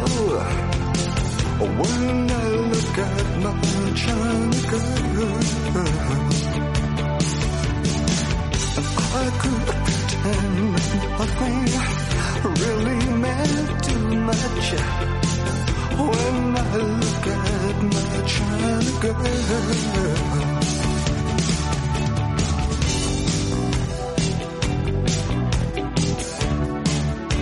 Bueno, aquí estamos de vuelta. Hemos puesto para nuestra siguiente invitada, que es una señora, una girl, como la de la canción, pero no es china, pero sí, como vamos a hablar de China, tenemos con nosotros, eh, si no ha pasado nada con las líneas telefónicas, a doña Man- Marta Montoro de la Cátedra China. Doña Marta, ¿está usted ahí? Buenas noches, sí, aquí estoy, don Ramiro, profesor Tamames, muchas gracias por su invitación esta noche. Aquí, bueno, aquí estamos, le hemos puesto China Girl de David Bowie, una canción muy bonita de un artista fantástico. Eh, Bueno, vamos a hablar de esa, cuando China, China, ¿qué China? Pues la verdad de la pequeñita, pero la pequeñita, pero que es, que es, que es muy importante geoestratégicamente, Taiwán, y que además, en la práctica, más allá de las connotaciones geopolíticas, económicamente sería un desastre si cayera. ¿eh? Toda la, ya saben ustedes que el noventa y pico por ciento de los chips y de los semiconductores que se hacen en el mundo se hacen en esa pequeña isla de Formosa. No sé si se le sigue llamando Formosa en algún libro de geografía o en algún atlas. Al estrecho. Al estrecho, sí, al pero sí, estrecho. el estrecho se llamaba de Formosa por la isla. Pero le cedo, como aquí el, el más chinófilo, sinófilo con ese de la pandilla es don Ramón, le cedo la primera pregunta. No simplemente destacar que Marta Montoro es eh, la gestora, dirige la Asociación para la Colaboración Chino-Española para el Desarrollo Empresarial Responsable, Acceder. Bueno, es una empresa eh, que crea empresas, por así decirlo, o que facilita esa creación y está muy ligada también como gerente, nada menos, a la cátedra china y eh, tiene una editorial que es la revista Mundo Global y están trabajando mucho con la COE para impulsar empresarios españoles a China, etcétera. O sea que tenemos una verdadera especialista. El otro día coincidimos, pero no nos conocíamos físicamente en el Hotel Rich eh, para escuchar al embajador nuevo. Y el embajador, con esto es la pregunta que te hago y te planteo y ya, ya puedes tú tomar la palabra como quieras, dijo, ah, en Taiwán ha habido unas elecciones locales, sí. Es decir, ellos Bueno. consideran Taiwán como una provincia de China, claro. Efectivamente, ahí está la China continental y la China isleña. Eh, no olvidemos que, que Taiwán podría ser, en- estableciendo una comparativa eh, española eh, más pequeña, eh, o sea, comparándolo con, la China continental, es más pequeño que la isla de, de Ibiza. Y esto es importante. Mm, Es verdad que el peso, el peso real no es el peso de Ibiza para España, ¿no? En el peso económico. Pero es un, es un tema propio de China. El embajador Yao Ji el otro día lo dejó claro, pero el, el ministro de Relaciones eh, Exteriores, Wang Yi, lo volvió a dejar muy claro en, en unas declaraciones el pasado 14 de enero en, en el Cairo. El ministro, perdona Marta, el ministro eh, de la China popular, no el de, no el de Sí, Taiwán. sí, de, de China continental, digamos. Sí, sí. Vale, lo dejó claro, eh, dejó claro que, que, bueno, hace 80 años ya en el Cairo eh, se, firmó un acuerdo entre Estados Unidos, Reino Unido y se emitió la Declaración del Cairo que estipuló explícitamente que todos los territorios que Japón en su momento pues se había usurpado a los chinos, incluyendo la isla de, Taiwán, debían ser devueltos a China. A partir de ahí, eh, China siempre ha considerado su territorio Taiwán y, y esto lo, lo mira en términos de, de un problema interno, no un problema externo. Ya. Es decir, lo que pasa es que el año en que se celebra la conferencia de Cairo, que están Churchill, Roosevelt y Chiang Kai-shek, y deciden que las posesiones japonesas hay que devolver a esos países, entre ellos eh, Taiwán, naturalmente, se, se devuelven a la República de China. Y luego el año 49, años después, se crea la República Popular China. Exacto. La República Popular China nunca ha tenido Taiwán, porque eh, se quedó allí la República de China, de Chiang Kai-shek, de los nacionalistas, de los protegidos por Estados Unidos, etcétera. Y esa es una de las bases que dicen, no, nosotros no tenemos nada que ver con Pekín. No es cierto exactamente. No es cierto. Ya. El principio Eh, de una sola China de la declaración de Shanghái de 1972 de Nixon y, y Mao es muy importante, pero se interpreta de manera diferente, claro. Dicen los norteamericanos dicen, ustedes arreglen el problema entre, entre chinos, nosotros lo respetaremos. Ha estado muy bien que, que Blinken diga, no, propo- no promovemos la independencia de Taiwán. China es una sola. Exacto. Y históricamente todos los países que mantienen relaciones desde, desde ese año con, con la República Popular eh, han eh, firmado el acuerdo de una sola China, incluido Estados Unidos. O sea que al final eh, es un tema en el que realmente eh, se habla de, de un conflicto internacional, pero que, realmente no es un conflicto internacional, sino un, un conflicto de política interna, deberíamos decir, como cualquier otro conflicto de política interna, como puede ser el tema de Quebec, Cataluña, Cerdeña o o incluso otros países africanos, ¿no? O Kurdistán. Sí, efectivamente, claro, se trata de... eh, Estaba pensando en lo mismo, es un problema de sece- secesionismo. Lo que Claro. ocurre que tiene que ver, eh, ahora ya han pasado muchos años, pero claro, en aquel momento el que la, la nueva la nueva nación emergente mm, se planteara que el régimen que tenía era comunista significaba el volteamiento de todos los temas de la propiedad, el de los temas de la libertad. Claro, no es no es simplemente queremos ser independientes, sino queremos seguir siendo como éramos o de alguna forma el problema vamos, estoy seguro que Marta está de acuerdo, no se limita a un problema de secesionismo, como el caso No. catalán, ¿no? O sea, lo- No, no. Cataluña, si le dijeran, quieres ser exactamente igual que todo ahora, pero tú te, re- te quedas con tus caballitos y con y con tus mulas y dirían, claro, claro, perfecto, ¿no? Y mantenemos todo el estatus y queremos estar en la Unión Europea. Sería al revés, ahí sería el clásico secesionismo por, por el poder local que quiere, que quiere aprovechar. En el caso de Taiwán es mu- mucho más complejo y de hecho la prueba es de que a pesar de que cada vez que hay reuniones de alto nivel Estados Unidos dice sí, sí, esto es China, después cuando dicen los chinos, bueno, a lo mejor pasamos ahí unas pasaditas con los aviones, enseguida salen algunos senadores americanos o incluso algún miembro del gobierno a decir que de eso nada, que eso no puede ser y que no se puede forzar la unión, ¿no? Exacto, tú lo dices bien. Al final, eh, cada vez que hablamos de Taiwán, mm, no debería de ser, pero es, hablamos de Estados Unidos. Eh, realmente yo creo que si dejáramos que los chinos entendieran entre ellos y que y si Taiwán no tuviera la importancia que tiene en el tema de semiconductores, al final eh, volveríamos un poco a, a- a mi, mi inicio de, de la conversación. Eh, Taiwán es una isla equivalente a la isla de Ibiza. Sí, si no tuviera la importancia, exacto, si no tuviera la importancia de los semiconductores, seguramente Estados Unidos no estaría en este momento, además de otras razones geopolíticas importantes en este momento para la, para la administración Biden, no estaría hablando de- del conflicto de Taiwán o no estaría dándole tanta importancia a Taiwán. Casi seguro. Don Lorenzo. Yo- Sí, eh, hola, Yo buenas- creo que, que si dejáramos un poco este tema o un poco mucho ese tema para que se solucionara eh, en el ámbito local, eh, no sería realmente un, un problema que estamos intentando extrapolar a- a- al ámbito internacional. Sí, hola, buenas noches. eh, Buenas Marta. noches.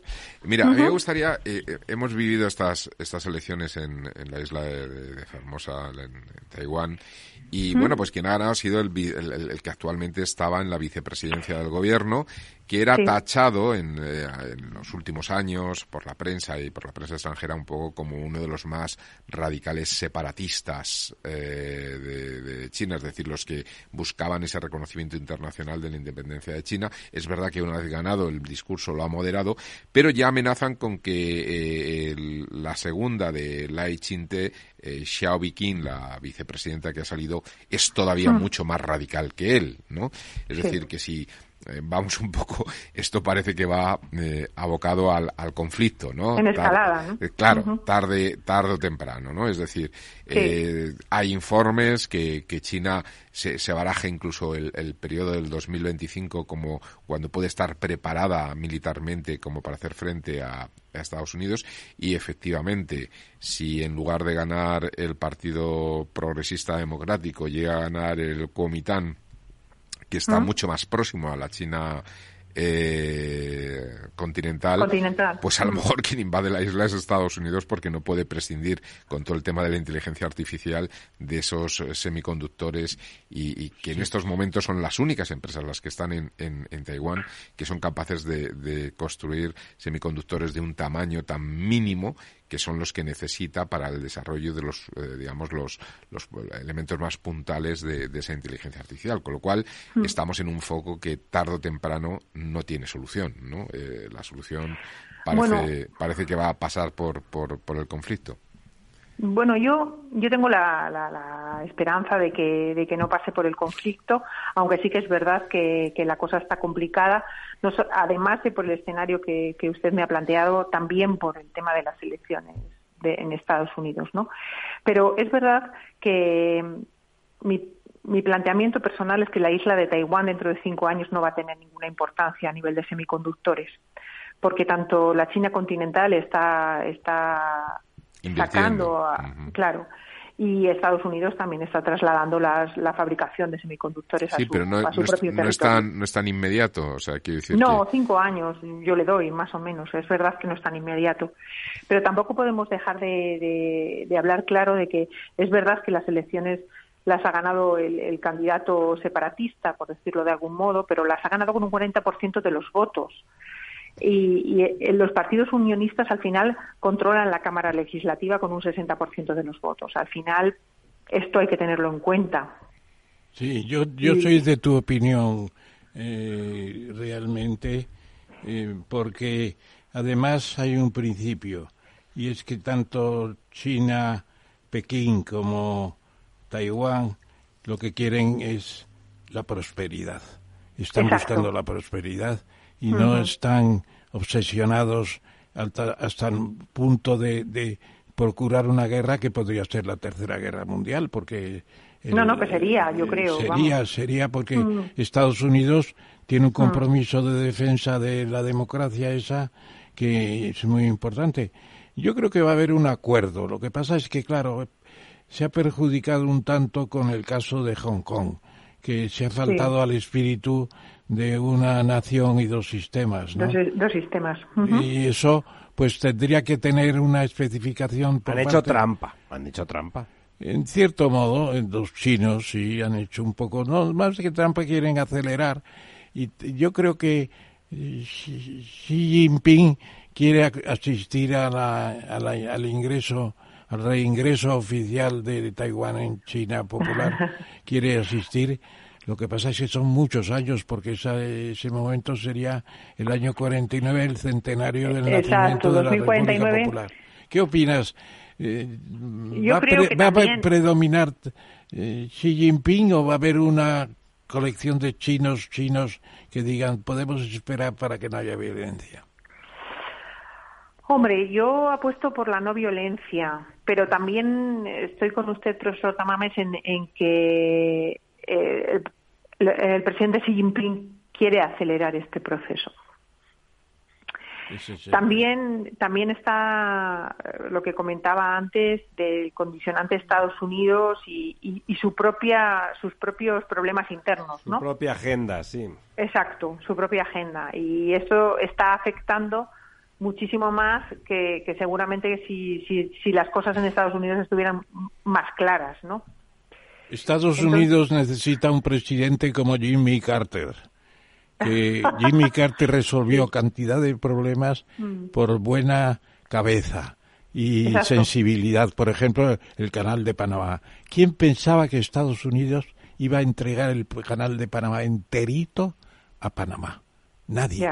Nadie. Solamente Torrijos y, y Carter. Y, Carter, nada más. Y Chapman, nuestro amigo Chapman. Mm, yo creo que Estados Unidos necesita en este momento diplomacia. Sí. Pues si viene nuestro amigo Trump, lo de la diplomacia va a brillar por su ausencia, me temo, ¿no? Más complicado, ¿no? Sí, sí, pero yo tengo la esperanza que en el tema de conflicto armado, igual que diplomáticamente no tiene ningún, ninguna sensibilidad, eh, tengo la esperanza que, que, no llegue a un conflicto armado, que no, que, que, no quiera ir más allá, que al final prime las relaciones comerciales por encima de, de otros temas, ¿no? Y Marta, y, además es que no puede. Hace cuatro o mm. cinco años, cuando, cuando iba a decir Reagan, Trump dijo mm. que ande con cuidado el de Corea del Norte, que le hacemos, lo hundimos para siempre. Le dijeron, oiga, lo puede usted hundir, pero hundirá a 30 millones de japoneses, a 50 millones que no los tiene, a 20 millones de coreanos, etcétera, etcétera. Hoy no se puede declarar una guerra atómica ni hacer una guerra atómica porque los de alrededor se quejan enseguida. Sí, más porque se queman, se queman. Está, es lo que está siendo desagradable. Las bombas y eso. Marta. Y que avanzamos, avanzamos a un mundo multilateral en el que Estados Unidos, ese 20% de la población, más o menos, no puede ya gobernar sobre el 80% sí, no, si el problema, fíjate, no es tanto Estados Unidos, yo creo que a los europeos no nos, no nos molesta mucho antropológicamente que el mundo sea más multipolar, a pesar de que los americanos sean nuestros parientes más directos. Es verdad que el resto del mundo se dirige de una forma sostenida hacia las autocracias, falsas democracias, populismos, caudillismos. Se puede ir, se puede ir eh, vistiendo la mona, pero esa es la verdad, ¿no? Eh, bueno, pues digamos que son formas de gobierno que no nacen ya, fíjate, incluso culturalmente no nos son las propias. La gracia de, de, de Europa era esa, bueno, ese origen ese origen de la democracia en oposición a Irán, que a veces nos olvidamos, que sigue siendo la misma guerra que durante centenares de años mantuvo Persia con, con, las, eh, con las ciudades y la cultura griega, ¿no? Desde Alejandro Magno. Desde antes, desde mucho antes, perdone, desde mucho antes. Darío y, el, y Jerjes invadieron, y, invadieron, intentaron, invadieron la batalla de las Termópilas, ahí, pues, todo eso, eso es desde Salamina. Eso sí, pero eso, eso del tema de la democracia también nos da para, para, para otro programa muy largo, ¿eh?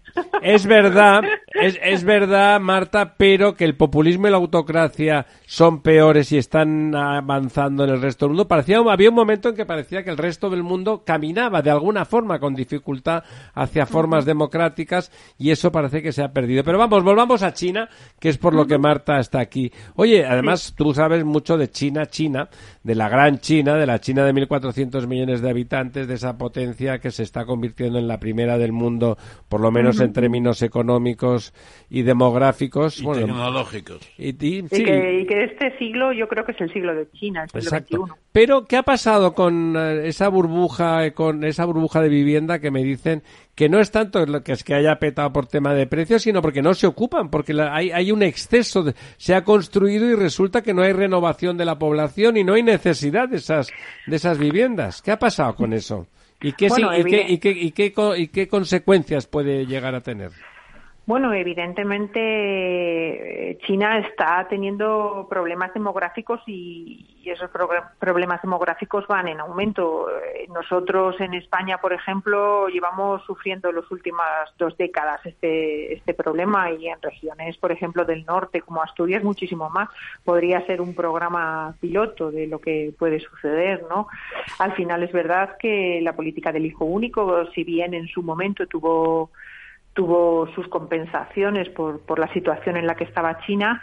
Es verdad que ahora mm, eso hace que, la población no esté creciendo al mismo nivel. Entonces, eh, bueno, pues ahí hay un tema de la vivienda. Creo que es más lo que exagera Occidente o lo que dice Occidente que lo que realmente está pasando allí, pero está ahí y, supongo que, en los próximos años, eh, no, no un plazo largo, sino eh, en un lustro, este problema lo tendrán que abordar y solucionar. Es verdad que, como sabéis, todas las políticas de China son políticas a largo plazo y las planificaciones que se hacen eh, es contrario a lo que nos pasa, por ejemplo, en, en Oriente Occidente, en Occidente, perdón, eh, son a 20, 30 años, ¿no? Así que este tema ya se está estudiando y se está mirando la, la, forma de, de corregir este, este esta, este, esta, esta deficiencia, vamos. Ese tema del, de la vivienda no ha entrado en, en, la, en, la forma capitalista en que se ha podido mover a pesar de la política de partido único. Eh, ¿Ha sido todavía una economía, la de la vivienda, muy planificada y muy centralizada en la administración como gran inversor? Bueno, eh, eh, está siendo, ha sido bastante planificada, pero es verdad que en los últimos años dejó de ser tan planificada, ¿no? Sí, sí, mm. evidentemente. Hay todavía grandes mm. cantidades de viviendas sin asignar. Y mucho capital privado, la principal Somici, precisamente constructora, está en mm. quiebra prácticamente, ¿no? Sí. Lorenzo. Sí, eh, Marta, eh, eh, un poco a raíz de lo que has comentado de la política del hijo único y el problema poblacional que, puede conllevar China, estoy en estos momentos viendo la, la pirámide poblacional china. Y bueno, la, la, política del hijo único llegó, creo recordar que hasta el 2015 o 2014, una cosa así que... 2014, Sí, por ahí, más o menos. Es decir, ahora unos 10 años. Ahora unos 10 años. Por lo tanto, con los cortes, pero resulta y además me parece sorprendente que el cohorte que en estos momentos, estaría hablando de la pirámide del 2023, entre 0 y 4 años, es decir, ya no afectada por la política del hijo único, es, es una corte como un 30% más pequeña que la corte mm. anterior que estaba tampoco, pero las dos anteriores, es decir, desde que se produce el fin de la política del hijo único, pues pasamos eh, a un incremento en torno a un 10% del número de hijos. Eso se mantiene en dos cortes de 4 o 5 años, pero este último corte se produce una reducción de un 30%. Es decir, que... Se, ha, se ha occidentalizado. Exacto. Eh, se ha occidentalizado, y, pero con una situación de insostenibilidad tremenda, claro. Y, lo que ha habido también, que es menos visible, es que eh, hay mucha más cantidad de gente que ya no quiere casarse y que viven solos esa parte de la vida. Es tremendo, cuidando a los padres, por ejemplo. El cuidado de los padres es una cosa muy china. Y, mm. esa, esa porción de gente se, se escapa de la procreación definitivamente. Marta. Sí, sí, sí, es verdad. Eh, la incorporación de la mujer, nuevas formas de vida, eh, están llevando a que evidentemente la natalidad esté, esté, esté pasando factura en la natalidad. ¿Y te parece que eso va a tener alguna, algún enfoque cultural? ¿No hay emigración? ¿Es, ¿Es fácil que se convierta en un país receptor de migrantes, que hasta ahora no lo está siendo? No quiere. Sí, ah. pero el idioma es una barrera importante. ¿eh? Claro, claro. Incluso para los asiáticos que le rodean. Sí. Yo creo que, para los asiáticos que le rodean puede ser una, salida. De hecho, cada vez las políticas de apertura son mayores hacia el resto del mundo, no solo hacia los vecinos. Pero que, de momento eh, el sustrato de inmigración no es muy grande. Eh, bueno, entonces eh, ese problema, porque el problema demográfico, si no, si no es fácil el tema de la inmigración, es un país que en principio está llamado a tener un protagonismo económico cada vez mayor y muy importante. ¿Cómo va a, cómo va a sostener el aparato productivo si no está generando, si con los números son estos números dramáticos que estaba comentando Lorenzo? Mm. Es verdad que ha habido una reforma del sistema de pensiones ya, porque, porque las jubilaciones eran a una edad bastante bastante corta en, empresas privadas incluso 55 años para mujeres y 60 años para hombres. Qué barbaridad. ahora todo, todos los funcionarios se jubilan a los 60 años tanto hombres y mujer como mujeres. Pero claro evidentemente es un tema eh, que afectará también a las pensiones claro. Tendrán que alargar ese- esa vida. el, el periodo de vida laboral. Lo que pasa es que yo no veo una China autorizando la entrada de negros de África, por ejemplo. En Pues que además no entenderían En nada. el fondo son racia- racistas. Bueno, yo creo que, que- quieren mantener uh, eso y las 55 nacionalidades que ellos tienen, que tienen Bueno, una cantidad que- tremenda, tremenda.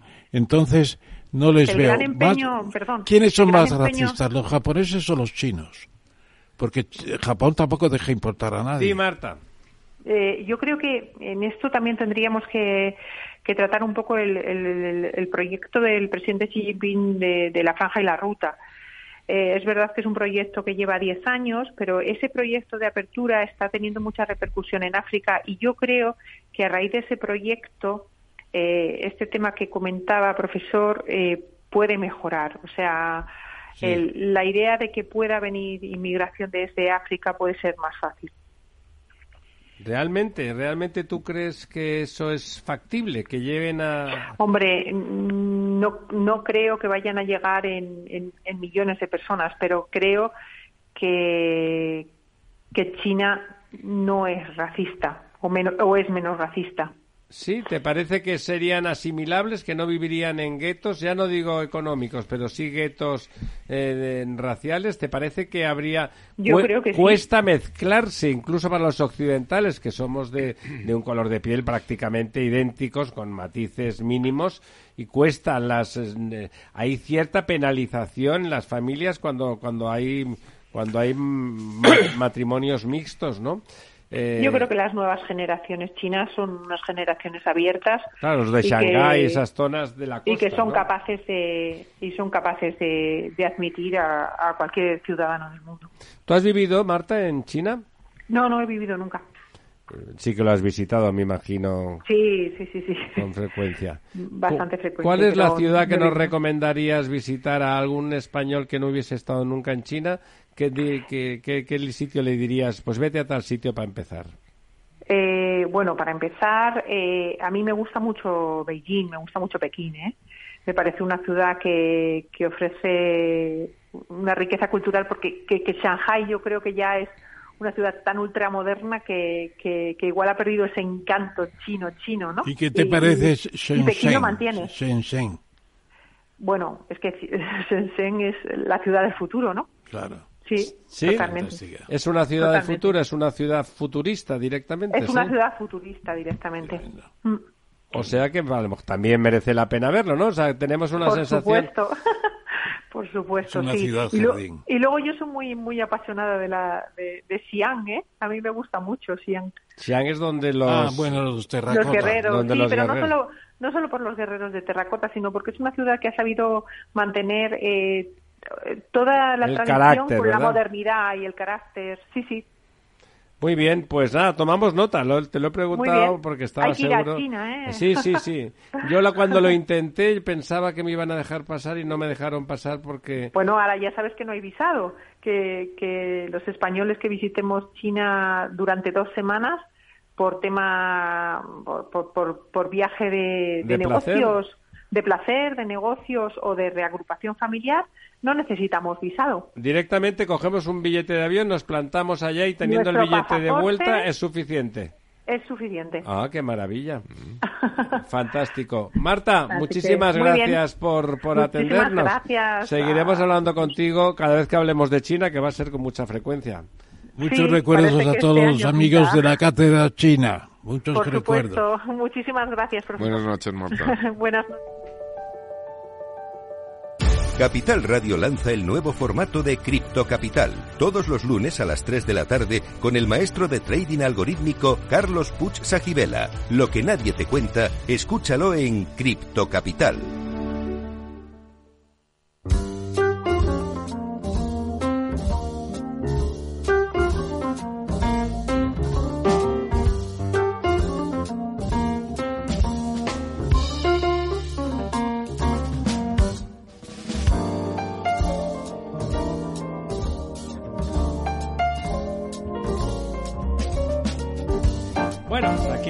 Estamos de vuelta de este viaje por China. La verdad es que me han dado ganas de... De volver. De volver, sí. La A verdad es que sí. A mí también. La verdad es que sí. Un día de estos cojo a los nenes y venga, pa' China. Pa' China, que además es verdad que será seguro una experiencia extraordinaria. Bueno, vamos allá. Eh, Estados Unidos abre sus mercados a, a la inversión en criptomonedas. ¿Usted Sí, se lo cree esta vez ya? Sí, nos Hombre, lo creemos, han, no lo resistido, creemos. han resistido mucho. ¿eh? Pero con las criptomonedas en los No, es bitcoins que y tal, o- con criptomonedas eh, gubernamentales. Es que la SEC, la, la, la sociedad de, de bolsa de, de- como aquí Sí, sí. lo- como aquí tenemos también, ¿cómo se llama aquí? Que no me acuerdo. La, ¿Cuál? La Sociedad Española de, de, de- de bolsa. Ah, bolsas y mercados españoles. Bolsas y mercados, sí. Mercados españoles. Bueno, allí la SEC, que es Ah, más te, bien te refieres a la super- Comisión Nacional del Mercado. de Valores. Mercado de valores, eso es.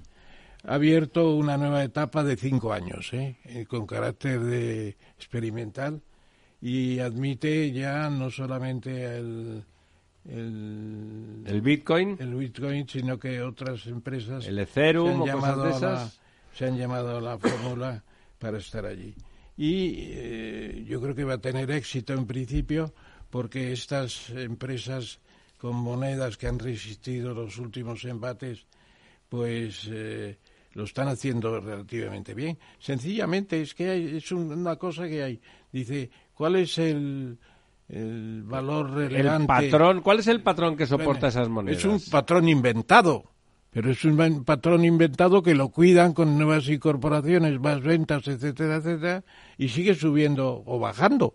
Pero está muy lejos de los... Sí, pero Ramón, ¿sabes tú la cantidad de energía que hace falta a todo el minado de datos? Yo- No, yo- aquí yo aquí en eso- esta emisora hay un programa sobre criptomonedas eso de- y parece claro, escuchándolo, que eso va a durar, ¿eh? Que Pero esto ¿qué, no- qué- no- cuál- cuál- qué problema de energía tiene?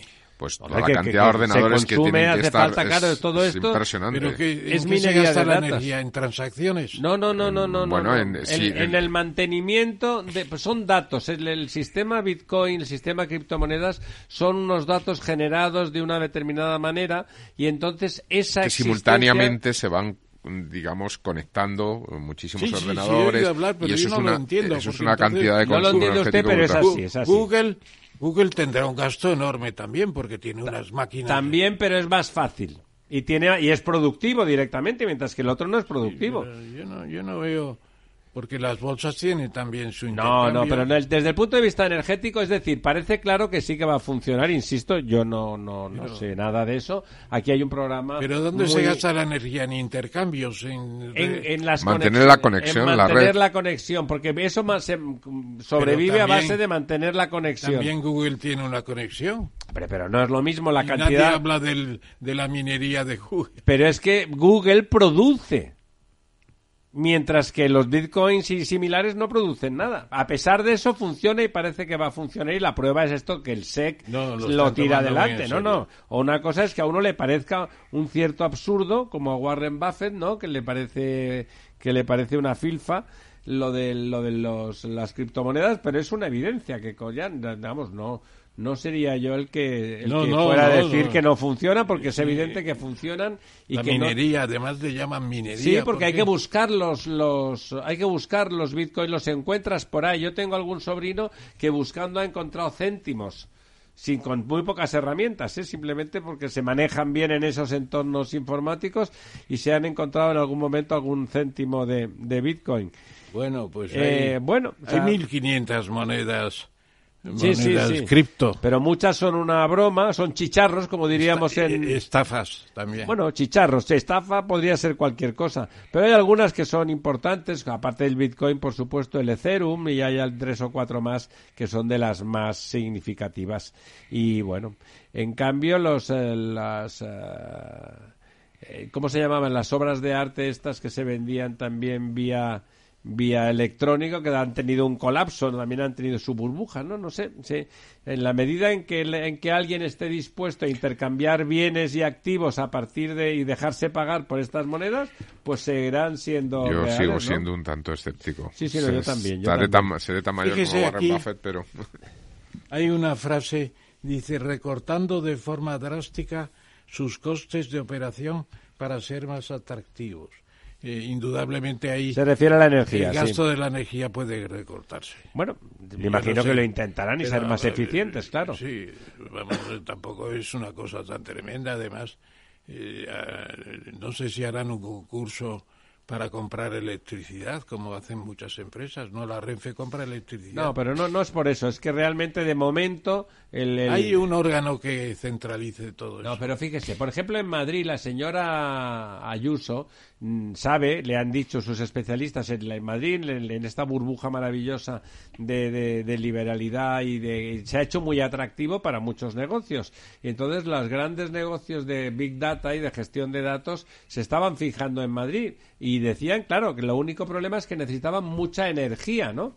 Y, la señora Ayuso se quejaba de que el gobierno no estaba proporcionándosela ni estaba haciéndoselo fácil. O sea, la gestión de datos consume mucha energía en general, ¿no? Lo, consume, no solamente el Bitcoin, cualquier gestión de datos bueno, pues, informáticos. Eh, a mí me gustaría que un día nos explicaran eso eh, si se puede recortar, porque se puede recortar. Sí, hombre, siempre que algo consume algo, se puede optimizar y hacer más eficiente, sin duda, ¿no? Claro, claro.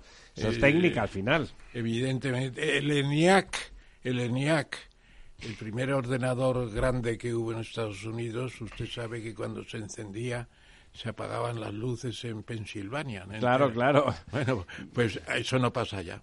Claro, o sea, ha mejorado todo. Eso era un coste Ha mejorado las dos cosas, la red de Pensilvania y el consumo del ordenador. Pero, las dos pero debe ser una reducción bárbara. Bueno. Bueno, eh, el Estados Unidos no parece dispuesto a hacerle la vida agradable a su amigo Milei, ¿eh? No, desde luego. Dice que están dispuestos a embargar a Argentina por IPF. ¿Qué, le debe? ¿Qué debe? ¿IPF debe dinero? ¿Cómo por qué debe dinero a IPF si, si es petróleo, si, si es un activo maravilloso? Pero al hacerse pública otra vez y expropiarse ahí a, a, Brufau fundamentalmente. Pero Estados Unidos no es, no es España. Pues no se, no se compensó a dos empresas que andan por ahí que son la Petersen Energía y la Petersen Energía Inversora, que les deben todavía los los eh, expropiadores. Ah, claro, tenían acciones de Repsol y PF. Exactamente, les deben 15.000 euros y no se pueden aplazar más. Entonces puede haber un embargo. 15.000 millones. 15.000 millones de euros. millones de euros. Claro, es tremendo, ¿no? Y quieren que si, si no, que les devuelvan las acciones, claro. Sí, yo creo que además yo creo que Repsol hizo una rebaja importante y aquí va a ser difícil que la gane. Están muy a favor con la señora esa, la juez federal del Distrito Sur de Nueva York, Yo que bueno, que crea, temblores, temblores de alma y cuerpo. Yo lo que pasa es que lo que no tengo muy claro es que Argentina tenga activos en Estados Unidos por valor de 15.000 millones. Si no, ¿dónde va a embargar? Bueno, es que yo creo que lo que pretenderán es que aprovechando que hay un gobierno ultraliberal les devuelvan las acciones. Sí, seguro que hay activos. por 15.000 millones son muchos millones, ¿no? Lo veo complicado, ¿no? Del Estado no, pero de, particulares sí. Bueno, pero... No, eso no, pueden embargarlo, ¿no? Pero el embargo tampoco tiene que ser de bienes en Estados No, yo creo que intentarán aprovechando... ¿Y cómo, ¿Y cómo va a ejecutar el embargo de bienes en Argentina? vendiendo un trozo de vaca muerta. Pero ¿y cómo lo, cómo lo va a ejecutar? Eh, quiero decir, es una sentencia que está en, en, jurisdicción norteamericana. Si no lo en, en, Estados Unidos, serían directamente a Argentina. Ya, pero la, ejecución de la sentencia de una sentencia norteamericana en Argentina me parece compleja, ¿no? Algo hará, algo hará. Una rebaja por lo pronto. Eh, de, de, todas formas, todo esto, hay concursos de este pleito en el juzgado de lo mercantil número 3 de Madrid. Sí.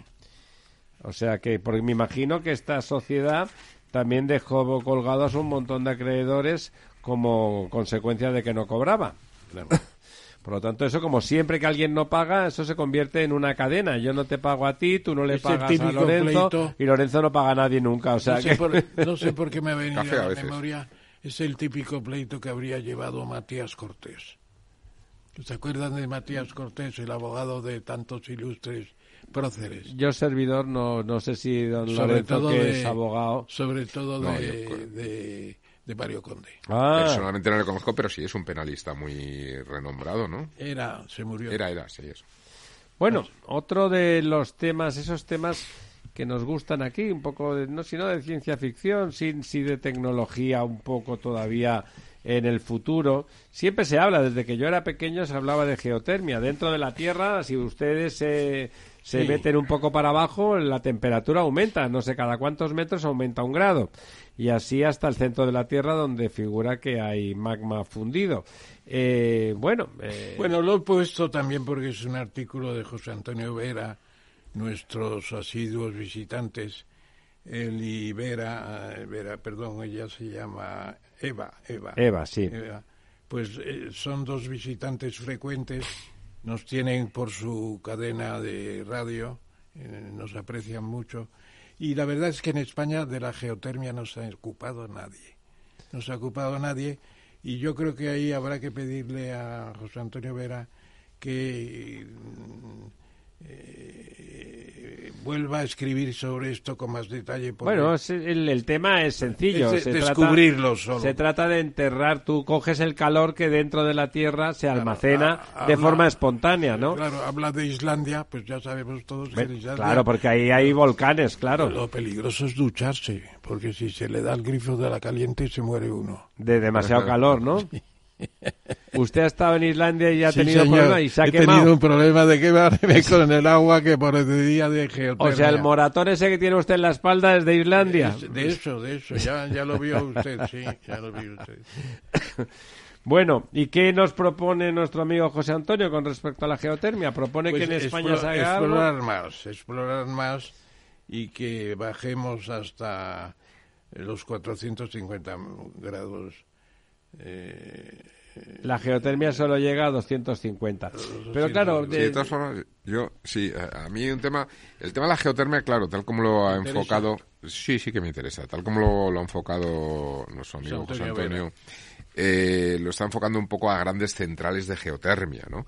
La para geotermia- generar energía colectiva. Claro, para generar energía Como colectiva Islandia, y por lo tanto está Islandia. como en Islandia y por lo tanto es, eh, digamos, para poder competir con centrales térmicas o de otro tipo, ¿no?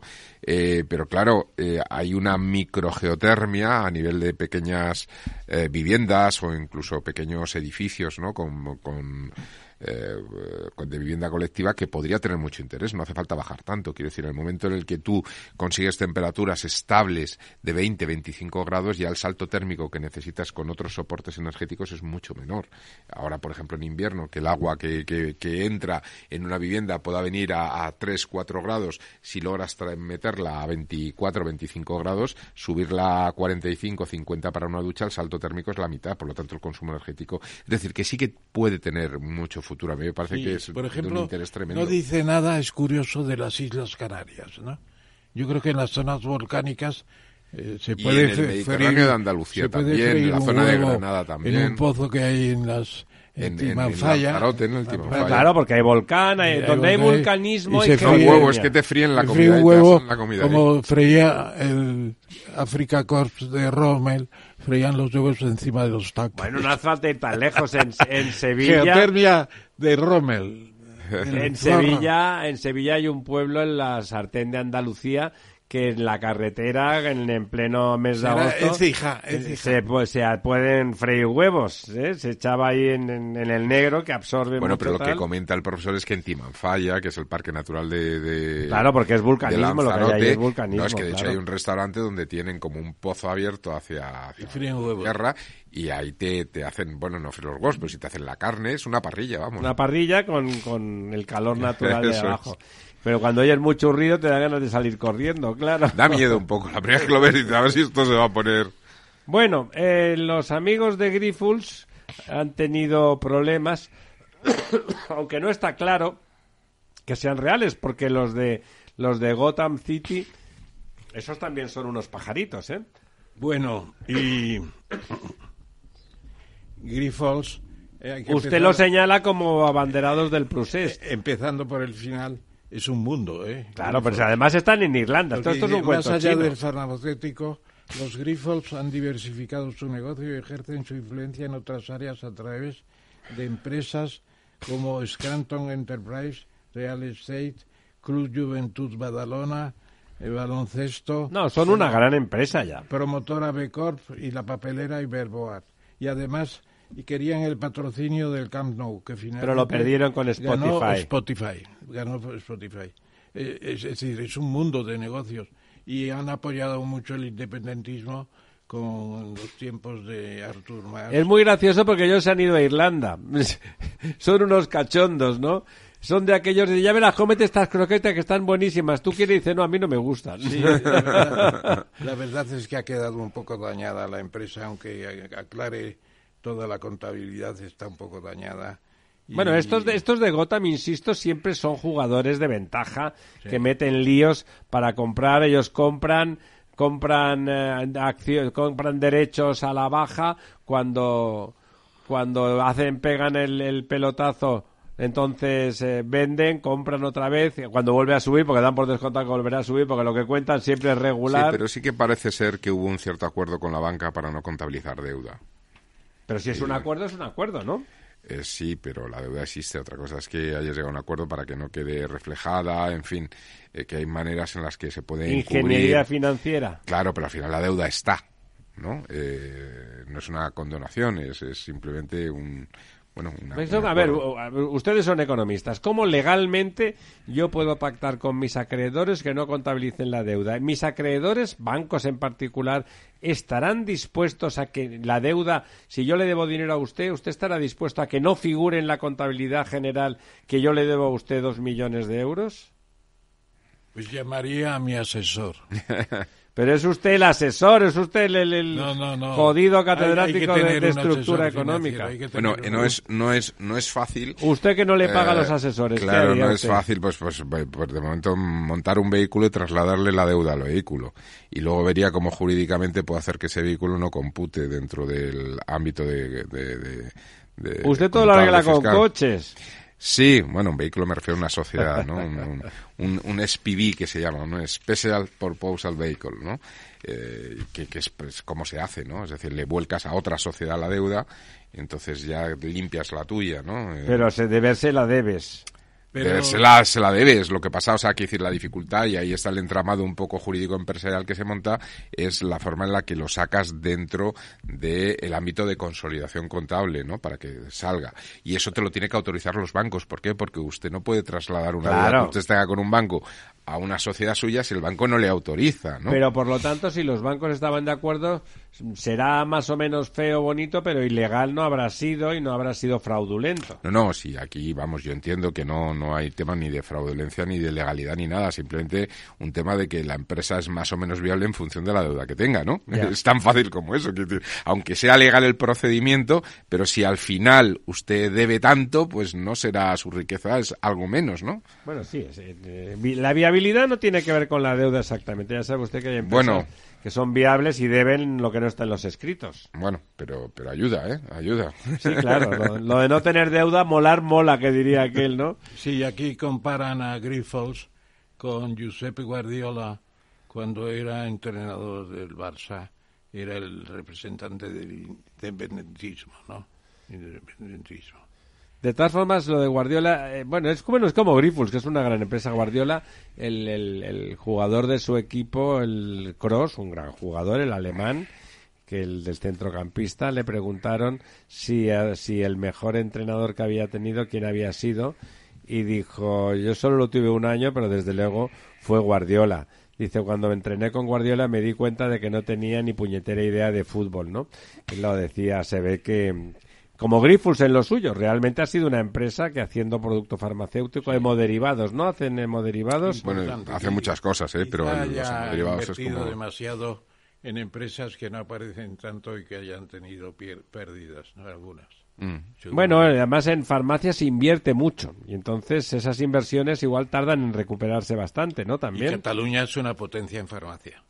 Bueno, la buena noticia, venga, como siempre tiene que ver con nuestros amigos los Pues ingenieros. es, es increíble, ¿no? Que en esos momentos ACS se ha llamado a Estados Unidos para hacer dos puentes, sustituir unos puentes ya envejecidos. De ferrocarril, Amtrak son los ferrocarriles, Los ¿no? jubilan, los sustituyen. Amtrak, que es una empresa del demonio porque tiene los principales ferrocarriles de Estados Unidos, tiene trenes de dos kilómetros y medio de Los de mercancías, sí, son Sí, mercancías. Impresionante. Que atraviesan de punta a punta a Estados Unidos. Tremendo, tremendo.